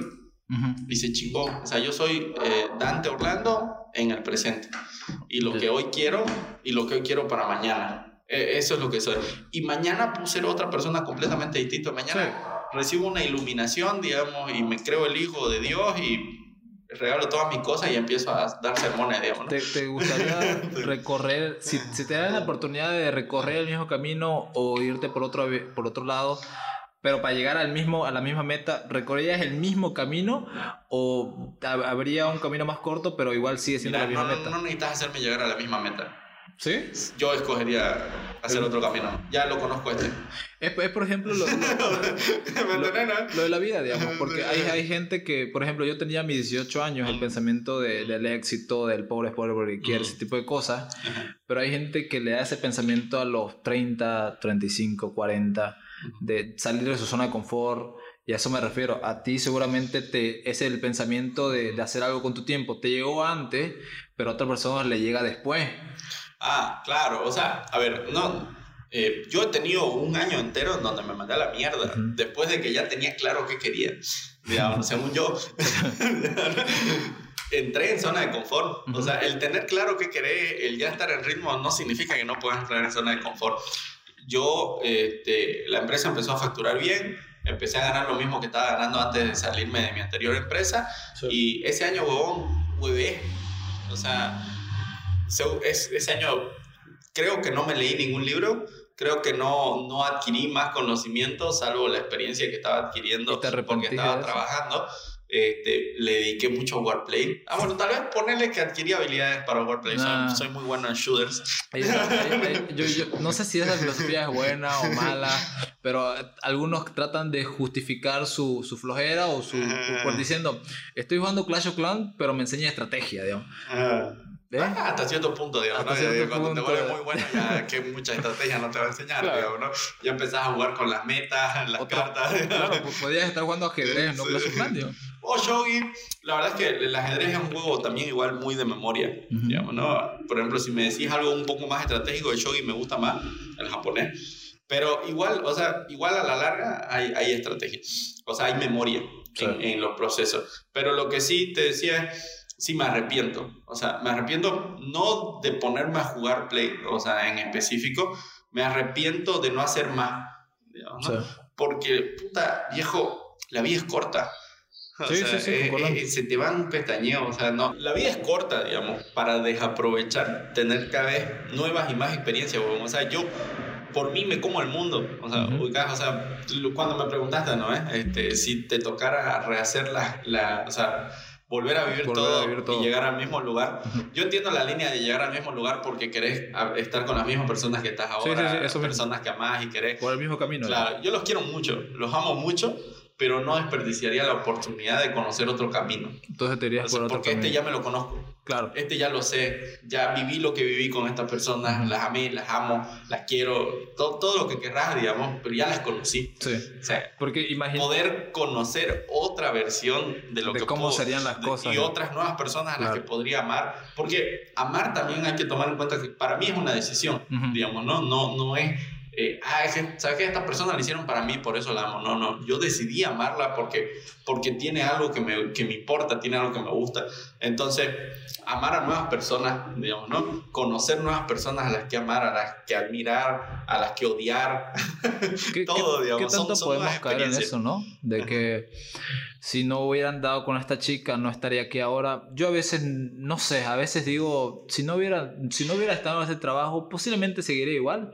Porque, o sea, uno a veces tiene metas desde antes y se pone eso en la cabeza de que quiero ah. crear contenido, cueste lo que cueste. Sí. Así que si hubiera estado esta chica o no, igual hubiera creado ah. contenido. Si hubiera pasado sí. esto. ¿Sabes qué? Yo tengo esta línea. Por eso, por eso es que escogería 100 veces eh, sí. cambiar de camino. Porque yo tengo la línea de que eh, esta línea, por ejemplo, que decir, si no hubiera andado con esta chica, no hubiera hecho esto. Eh, es que el, el, chiste de la vida no son los resultados. Uh -huh. Es el otro problema. O sea, cuando, cuando te decía el problema que tengo con los libros motivacionales de, está bien que te impulsen a hacer las cosas, pero el que te las impulsen a hacerlas porque vas a obtener los resultados que querés, eso es lo que no me gusta. Uh -huh. Porque vos no deberías hacer las cosas por el por, resultado. Sí, sí, sí, Vos no deberías hacer las cosas por el premio, deberías hacer las cosas por la experiencia. Por la experiencia. O sea, porque es lo único que la vida te va a dar. Es lo único que a huevo te van a dar. Sí. La experiencia. ¿Me entendés? ¿Se puede o sea, saltar eso? ¿Se puede, por ejemplo, invertir sin antes haber invertido en otro lugar.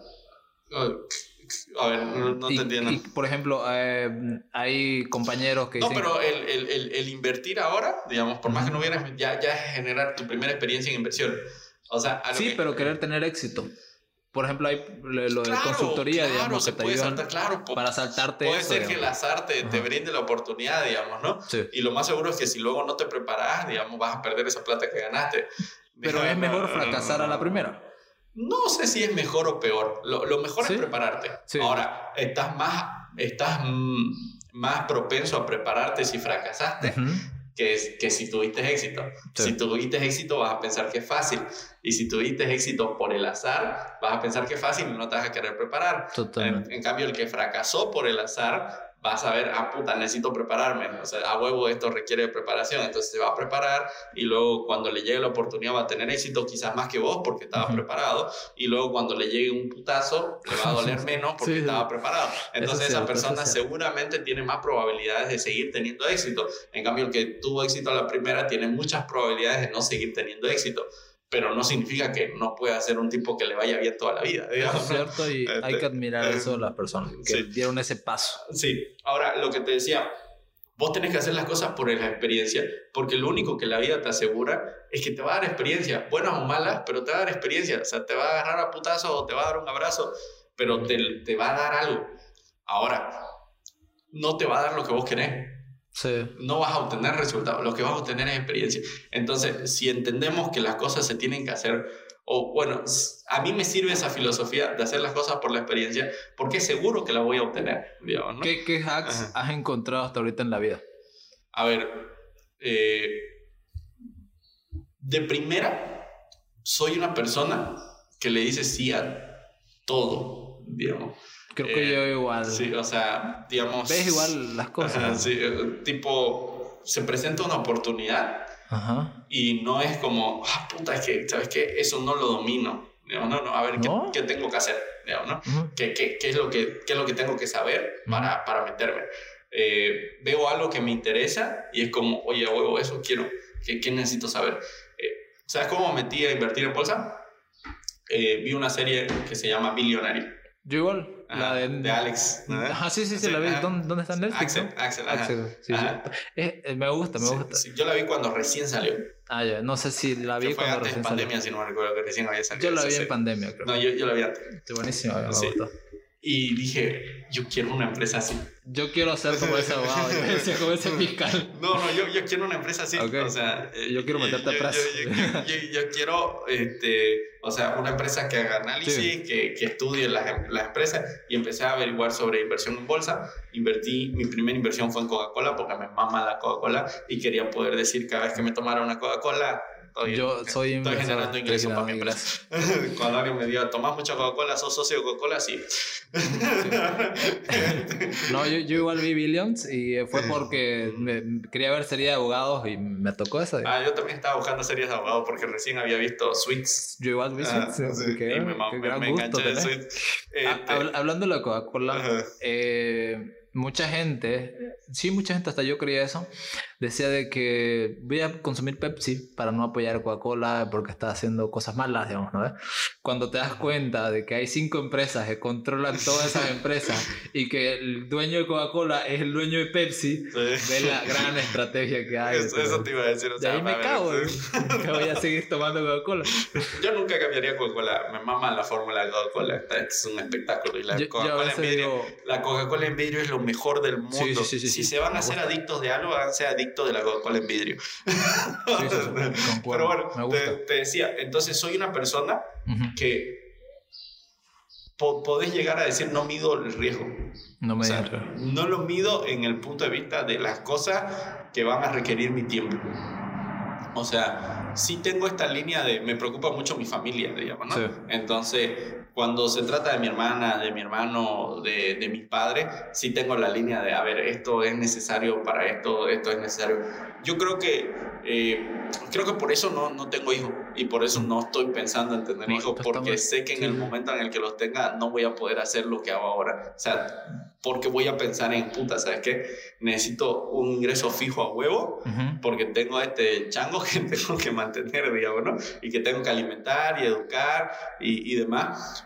Entonces no voy a poder decir, ¿sabes qué? Mañana puta, voy a dedicarle todas mis horas a aprender sobre bolsa de valores porque en algún momento quiero tener mi fondo de inversión, en algún momento quiero eh, asesorar a otra gente a invertir en bolsa, este, y me vale culo si no tengo ningún ingreso de eso, porque lo que yo quiero, digamos, no, no sé si va a resultar o no, pero lo que yo quiero es la experiencia de entender de qué se trata, de saber cómo se hace, y te digo, digamos, no, tenemos un servicio de asesoramiento con Atra, no nos genera grandes rentabilidades y le sigo dedicando tiempo. Tengo negocios que me generan muchísimas más rentabilidades, pero le sigo dedicando tiempo porque me gusta, porque, porque fue un reto, porque lo logré y porque quiero lograr tener el fondo de inversión en algún momento, ¿me entendés? Entonces, es, un tema de que disfruto la experiencia, no disfruto el resultado, digamos, ¿no?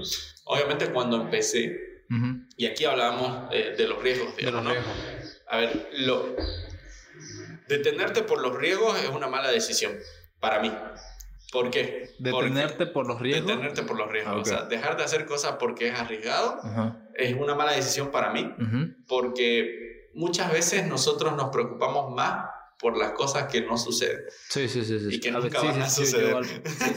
totalmente. es muy normal. Entonces, ahora, tener cuidado, digamos, ¿no? Este, tomar previsiones por los riesgos eso es lo que es una buena decisión. Claro, un, pero que, Claro, pero que los riesgos te detengan otro tema. Yo antes de abrir mi empresa de diseño, yo ya había trabajado, la primera empresa que tengo, yo ya había trabajado por lo menos unos cinco años como eh, en ingeniería, digamos, ¿no?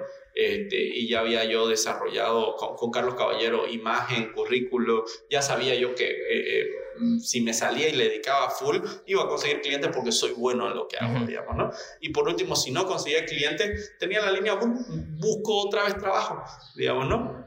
Solo soy yo, digamos. Este, tengo manos, tengo pies, puedo, puedo hacer muchas cosas todavía, digamos, ¿no? Hablando de los hacks, a ver, para el público, ¿qué hacks encontrarías para ser más abierto en el tema de oralidad, de poder explayarte bien?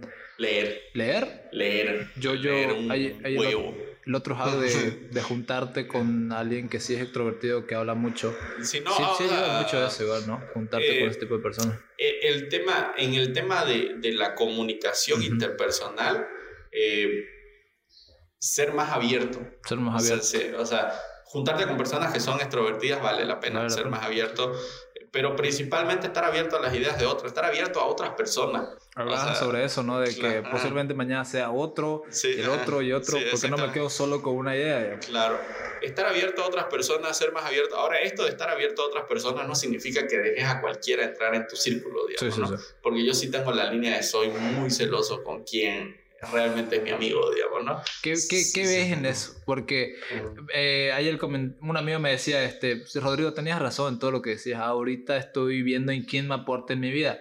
Por ejemplo, me voy a hacer amigo de un mecánico por si algún día llevo mi auto y que me lo ayude y así compartimos experiencias. ¿Qué opinas sobre? Yo creo que has escuchado igual eso, ¿no? De que me voy a hacer amigo de un doctor por si una vez me ayude con... Y luego está la otra de que somos la media de las cinco personas que son más cercanas a nosotros. Puta, yo digo, puta, si me toca hacer la media de mi mejor amigo, me voy a quedar tarado. Claro. Leo, un saludo. y si soy la media de mi otro mejor amigo, puta, me va a gustar la sopa, Josué. Entonces, sí, sí se complica. O sea, yo, yo tengo la línea, a ver, me gustan mucho las personas. Eso no significa que todas vayan a ser mis mejores amigos. Sí pero me gusta mucho saber de experiencia de las personas. Entonces estoy abierto a todas las personas. Ahora sí te cierro la puerta a un putazo. si, la sabes igual, la sabes, digamos. Si ya sabes por lo que pasaste, ¿para qué quiero? Así es fácil como las abro, digamos. Así es fácil como puedo sentarme con vos. Así es fácil como puedo ayudarte. Así de fácil como puedo comentarte lo que traigo. Este, así es fácil puedo dejar de hablarte porque me putaste, digamos. Claro, entiendo. Entonces, con respecto a no sé si, si yo tiro tanto a la línea de, de, ser tan práctico, digamos, ¿no? Voy a ser amigo mecánico para que arregle mi auto, digamos, ¿no? Pero sí tiro la línea de me gusta que mis amigos sean muy inteligentes, digamos, ¿no? O sea, sea, sea, gente que lee mucho o que razona mucho y racionaliza mucho. Porque eso me ayuda a, pensar más profundo, digamos. Y pensar más profundo me ayuda a tener mejores ideas, digamos, ¿no? Y, y también me gusta mucho que mis amigos no sean una persona que se intimide por una conversación complicada. Claro, o sea, que, que, digan, puta, qué aburrido antes que estés hablando de estas mierdas. Nunca, o sea, yo me he sentado a charlar con mis amigos de física cuántica, de teórica, cosas que los cojudos nunca han tocado, digamos, y nunca me han dicho, puta, Dante, cállate, me estás aburriendo. nunca, digamos, ¿no? O sea, siempre ha sido un tema de, este, de tirar el rol, digamos, ¿no? De tirar la onda, de seguir el, el mame. el, respeto siempre debe estar ahí, aunque hable pendejadas. Eh, claro, o sea, ponete, hablamos huevadas también, o sea. Por ejemplo, yo, eh, yo a veces me, me, hablan sobre espiritualidad, yo a veces no acepto eso, pero respeto, digamos, ya bueno, si si me querés leer la mano, léemela, no, no voy a creer de lo que digas, digamos, o sea, yo, a mí me gusta mucho debatir, soy, mucho de debatir. o sea, tengo, tengo un chango que se, hizo muy mi amigo, que era un trabajador mío, que el tipo es muy religioso. Y cuando nos poníamos a hablar en, en la oficina era tipo, puta, religioso, ya, no, pero era puta, ya le diste cuerda, digamos, ¿no? Y yo me ponía a debatir con él y disfrutaba los ¿Con debates. ¿Con quién no te gustaría debatir? Yo digo un religioso. No, yo disfrutaba los debates con él. O sea, es que, a ver, a mí me maman las personas, me mama entender de dónde vienen las cosas, me mama entender. Pero es que él, no se, él no se pregunta de dónde vienen las cosas, él dice, eh, se creó por esto. No, sí, sí, créeme que sí. Créeme que la, la, la gente religiosa. ¿Sí se cuestiona? La, gente religiosa, religiosa es la que tiene más dudas existenciales. ¿Será? Sí, para mí. O sea, al menos los que yo he conocido, que son realmente religiosos. O sea, pasa que, a ver, hay el religioso de sillón, ¿no? El, que, el que dice que cree, pero no va ni a la iglesia, no sabe ni siquiera cuáles son los conceptos fundamentales de su religión, no se ha leído la Biblia completa, digamos, no vamos yo, a poner Yo, yo eh, vengo de una familia religiosa y me ayudaba, me hizo, me hacía leer cada capítulo cada día, cada versículo. Y pues, bueno, ya me, como que me harté y dije, no, este no es mi camino. Y al momento de platicar con un religioso que me quiere bajonear, cabrón, yo me leí toda la Biblia. lo, que vos, lo que vos sabés, yo lo sé el doble. Mira, a veces sé. A mí me gusta la Biblia. Ok. O sea, yo, yo soy, yo, yo, este, no me la he leído hace mucho de nuevo. Hace mucho que no me la he leído de nuevo, la verdad que ya, ya un buen tiempo. Pero me sé el 90% de las historias principales y me las sé bien, digamos, ¿no? Este, y me gustan mucho sus metáforas. O sea, me parecen muy buenas. Este, sobre todo desde que vino Jesucristo. No, dicen, que, la, la, él es el crack. el cristianismo es el mejor marketing de todo el mundo. Sí. ¿Sí? Es que para ver vas, viejo, el, el, el, vas al Vaticano y ves cada huevadinga de muñequitos de Jesucristo. el tipo era un un máster en o sea yo, yo creo que el tipo, el tipo se leía Aristóteles Sócrates o sea el, el, el que, eh, hizo todo sí, porque Jesús digamos Jesús como tal es la clara idea de independencia o sea eh, llegar al nivel de ¿sabe qué? es que al final digamos todos somos uno ¿no? y todos venimos de uno mismo Claro, te ayuda. el coco se fumó algo. Pero está buenísima. No lo funen. Es, muy buena la filosofía de Jesucristo. O sea, a mí me mama. A mí me mama el, a ver, tenés que querer a tu prójimo como vos mismo. O sea, la línea de, a ver, este, está este cabrón, ¿no? no lo maté. déjalo ser, déjalo vivir, digamos, ¿no? Y, y, tira la línea, por ejemplo, del, en, en, la, eh, en la para, para, parábola del buen, samaritano, Tipo, a ver, la, la, buena persona y el que va a ir al cielo no es el religioso que pasó, digamos, ¿no? Y el que sabe que Jesús existe y, y yo existo como hijo de Dios y, y, el que sabe los diez mandamientos. Claro pero en esa parábola te dice, no, el que va a ir al cielo es el buen samaritano que no tiene ni idea de que yo existo, que Dios existe, que existen los diez mandamientos, que esta religión existe, pero que lo ayuda a ese cubo. Es el que se va a ir al cielo. Entonces, Jesús es un rebelde de la religión. Es demasiado lo que ha pensado y lo que ha hecho eso. En realidad, Exactamente. De todo. Entonces, a mí me gusta mucho la, la Biblia. He leído hasta cierto punto el Corán, igual está bastante divertido. leí del hinduismo, leí del budaísmo. ¿Qué religión te, te sentís identificado? la, qué religión? La católica. ¿La católica? Porque es mi familia, o sea, de ahí viene. Pero uh, si, no te puedo decir que soy un católico completo. de hecho, Eso a mí no me gusta a veces. Que viene alguien y me dice, soy cristiano, no es un cristiano completo o no es un católico completo. No sé. O sea, si me decís a mí con qué religión te identificas, la católica es, de la que más sé, la que más conozco. Claro, la, yo diría cristiano igual. Voy, fui a esa iglesia durante 10 años, digamos. ¿Puedo decir eso? Y la verdad es que ninguna otra religión me ha convencido como para decir, ¿sabes qué? Dejo esta y me voy a dedicar 100% a esta. La verdad, no hay una religión que me convenza creo en que existe algo más. Existen ideologías. Claro, yo no, no, sabría decirte eh, cómo es mi, mi, mi filosofía. Sí, sí creo que, que, que, que, somos un todo en el universo, o sea, tengo, tengo, una línea loca ahí, pero eh, no soy un católico fehaciente, digamos, ¿no? O sea, no es como que... De hecho, cuando hice mi primera comunión, eh, no, hice mi confirmación, no pude hacerla porque había dos o tres credos, digamos, ¿no? Que no estaba de acuerdo. Entonces fue como, no, no voy a decir que creo en esto porque no, no, lo creo. Y el, si no lo decís, no puedes confirmarte. y no me he confirmado. hay, yo, yo, creo que soy, hay ideologías, ¿no? De que, pues, pero yo, yo voy más a la idea de que espero que exista un Dios. Hay el otro de agnóstico, se le dicen, a los que no, no dicen que no exista un Dios, pero eh, me, gusta, la respuesta de Elena. ¿no? ¿Qué dice Elena? no, Elena es una TikToker ah, que este, eh, es, es, una tipa creyente, eh, bien conservadora, pero es muy inteligente la tipa y, es muy abierta al debate. No, es una mexicana, creo. Mexicana. Ah, es muy abierta a debate. Sus, sus debates con, contra las feministas son una joya. Ah, son, son, muy buenos. ¿Cómo se llama? ¿Elena? Elena, ah, Elena, no recuerdo qué. Te la paso después. Ya.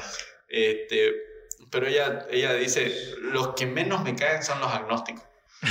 Porque no se decide. Claro, no se decide. Es, como, es como venir y, no, yo soy gris porque no quiero estar ni en uno ni en el otro bando, no quiero estar en contra de uno ni del otro. Pero, pero los agnósticos no, no rechazan la, la, idea de que existe un Dios, pero dicen de que si no lo veo, no existe, digamos. Esos son los Más o menos es como... Y hay el otro... ellos, su respuesta es no sé. Ajá, no sé. de, de, ellos. O sea, hasta donde yo entiendo cómo funciona yo voy por ese lado. En y ella dice, es que son grises. o sea, decidite, cabrón, tenés huevos y decidite. Y yo, oh, qué joda. no, pero...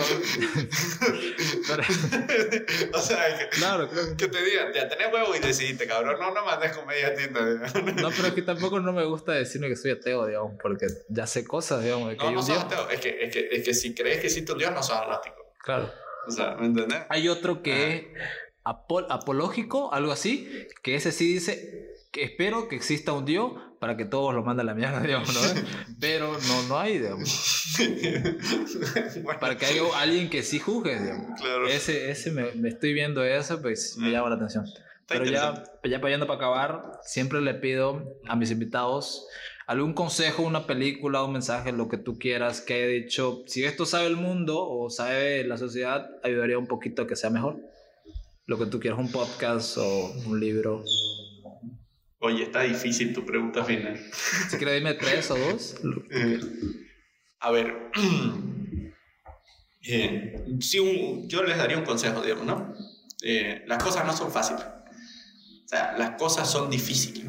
Son complicadas. Para, el, para, cualquiera. Para cualquiera, donde para nacieras, igual donde nacieras, donde, o sea, igual se te va a complicar. O sea, eh, la felicidad no es eh, un, un, vamos a decir, un estado a alcanzar. O sea, la, la, vida no es felicidad. El objetivo de la vida no es ser feliz. Así que la, la, película Buscando la Felicidad. Sí, no, es una mamá. el objetivo de la vida no es ser feliz, para mí no. O sea, y esto podrán discutirlo todo lo que quieran. El objetivo de la vida es vivir, es, es, abrazar las emociones, odio, tristeza, fracaso, decepción, felicidad en algunos momentos que está muy chido, amor, desamor, engaño, este, celo, abrazar todas las emociones porque todas esas hacen sentir que estás vivo, y, y, te hacen entender que sos vos y, y, que estás consciente de que sos vos, de que existís.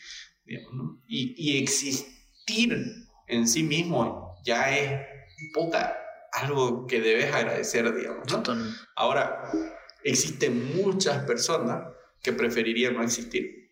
Sí, sí, sí, lo entiendo. Así de grave está la situación en el mundo. Entonces, si vos que existís y tenés la oportunidad de aprovechar tu talento, tenés la oportunidad de, de, de, hacer algo que cambie algo, las cosas un poquito para mejor, digamos, y no la aprovechar, pues sí estás desperdiciando el tiempo. Claro, ahí surge esa idea de que comparate, viejo, comparate con niños o mujeres de otros países en Afganistán que la están pasando horrible y vos no estás haciendo nada. O sea, si querés sin compararte. pero es que, ¿cómo, le llegarías, digamos, a ellos? O sea, yo, para que hagan algo con su vida. Claro, yo, yo tiro la línea, ya tenés una oportunidad de hacer algo, digamos, ¿no? Hacelo, porque si no, vas a desperdiciar tiempo. Estás en todo tu derecho de desperdiciarlo. no soy nadie para decirte qué hacer con tu tiempo, pero siento que... Pero eso no le causa nada, pues, a alguien. Algo que le cause, digamos. que, mira, vas a llegar, vas a morir con esos pensamientos de querer hacer algo, pero nunca los hiciste. Eso sería algo bueno. Como para que haga algo en ese momento. claro. O sea, pero, a ver, eh, yo, yo, yo, tengo, yo tengo esta línea. Este, no importa eh, qué tan profundo, digamos, ¿no? Eh, sea el, el, el, dolor, digamos, ¿no? O la felicidad que vayas a sentir, digamos, ¿no? Si no es algo que pediste vos, no lo vas a apreciar. O sea, si es, si es algo que alguien te dijo, es que, ¿sabes qué? La sociedad, por ejemplo, es que, ¿sabes qué? Vos tenés que, que lograr algo, vos tenés que ser algo, vos tenés que intentar eh, algo, porque si no, sos una pérdida de, de espacio, tiempo y oxígeno para la sociedad. Ahí está. Ahí está. Entonces, yo, yo tiro la leña de, ok, pero él está en todo su derecho de ser una pérdida de espacio, tiempo y oxígeno en la sociedad. o sea, es libre de serlo si quiere. O sea, no está obligado a hacerte caso, no estás obligado a hacerme caso.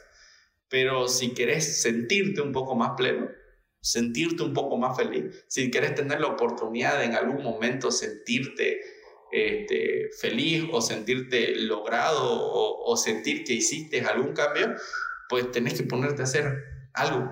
Totalmente. Yo antes caía en, en, ese pensamiento de que existía la reencarnación. Más bien ya salí ahí porque cada cosa existencial que tenía de que no estoy logrando esto, diría, bueno, mi otra vida de otra persona lo va a lograr, digamos. Y mejor me salí de ahí, la verdad. No, porque no estás seguro, weón. No estás seguro que... o sea, ponete, creemos en la reencarnación, pues no estás seguro, weón. O sea, disfruten al máximo lo que tienen ahora. Lo que tienen ahora. Ya saben, eso es todo por hoy. Si puedes dejar tus redes sociales, ah, ¿cómo te pueden encontrar? En TikTok como Dante.soluciones, en Instagram como Orlando.dante y en Facebook como Dante.soluciones igual. Ah, y en YouTube creo que estoy como Dante Cuellar. Sí. y en, en, este, ¿cómo se llama Twitter? En Twitter no. Por si acaso. Ah, puta, no sé cómo estoy en Twitter. A ver, dame chance. Yo, a mí me cuesta buscarlo a veces los invitados en Twitter. No lo uso el Twitter, es el no, igual varios no usan Twitter. Como Cuellar396. Cuellar396, ya está. Un gusto verlos entretenido. Ya saben que esto es grabado, es como la televisión, todo está grabado. Bueno, adiós.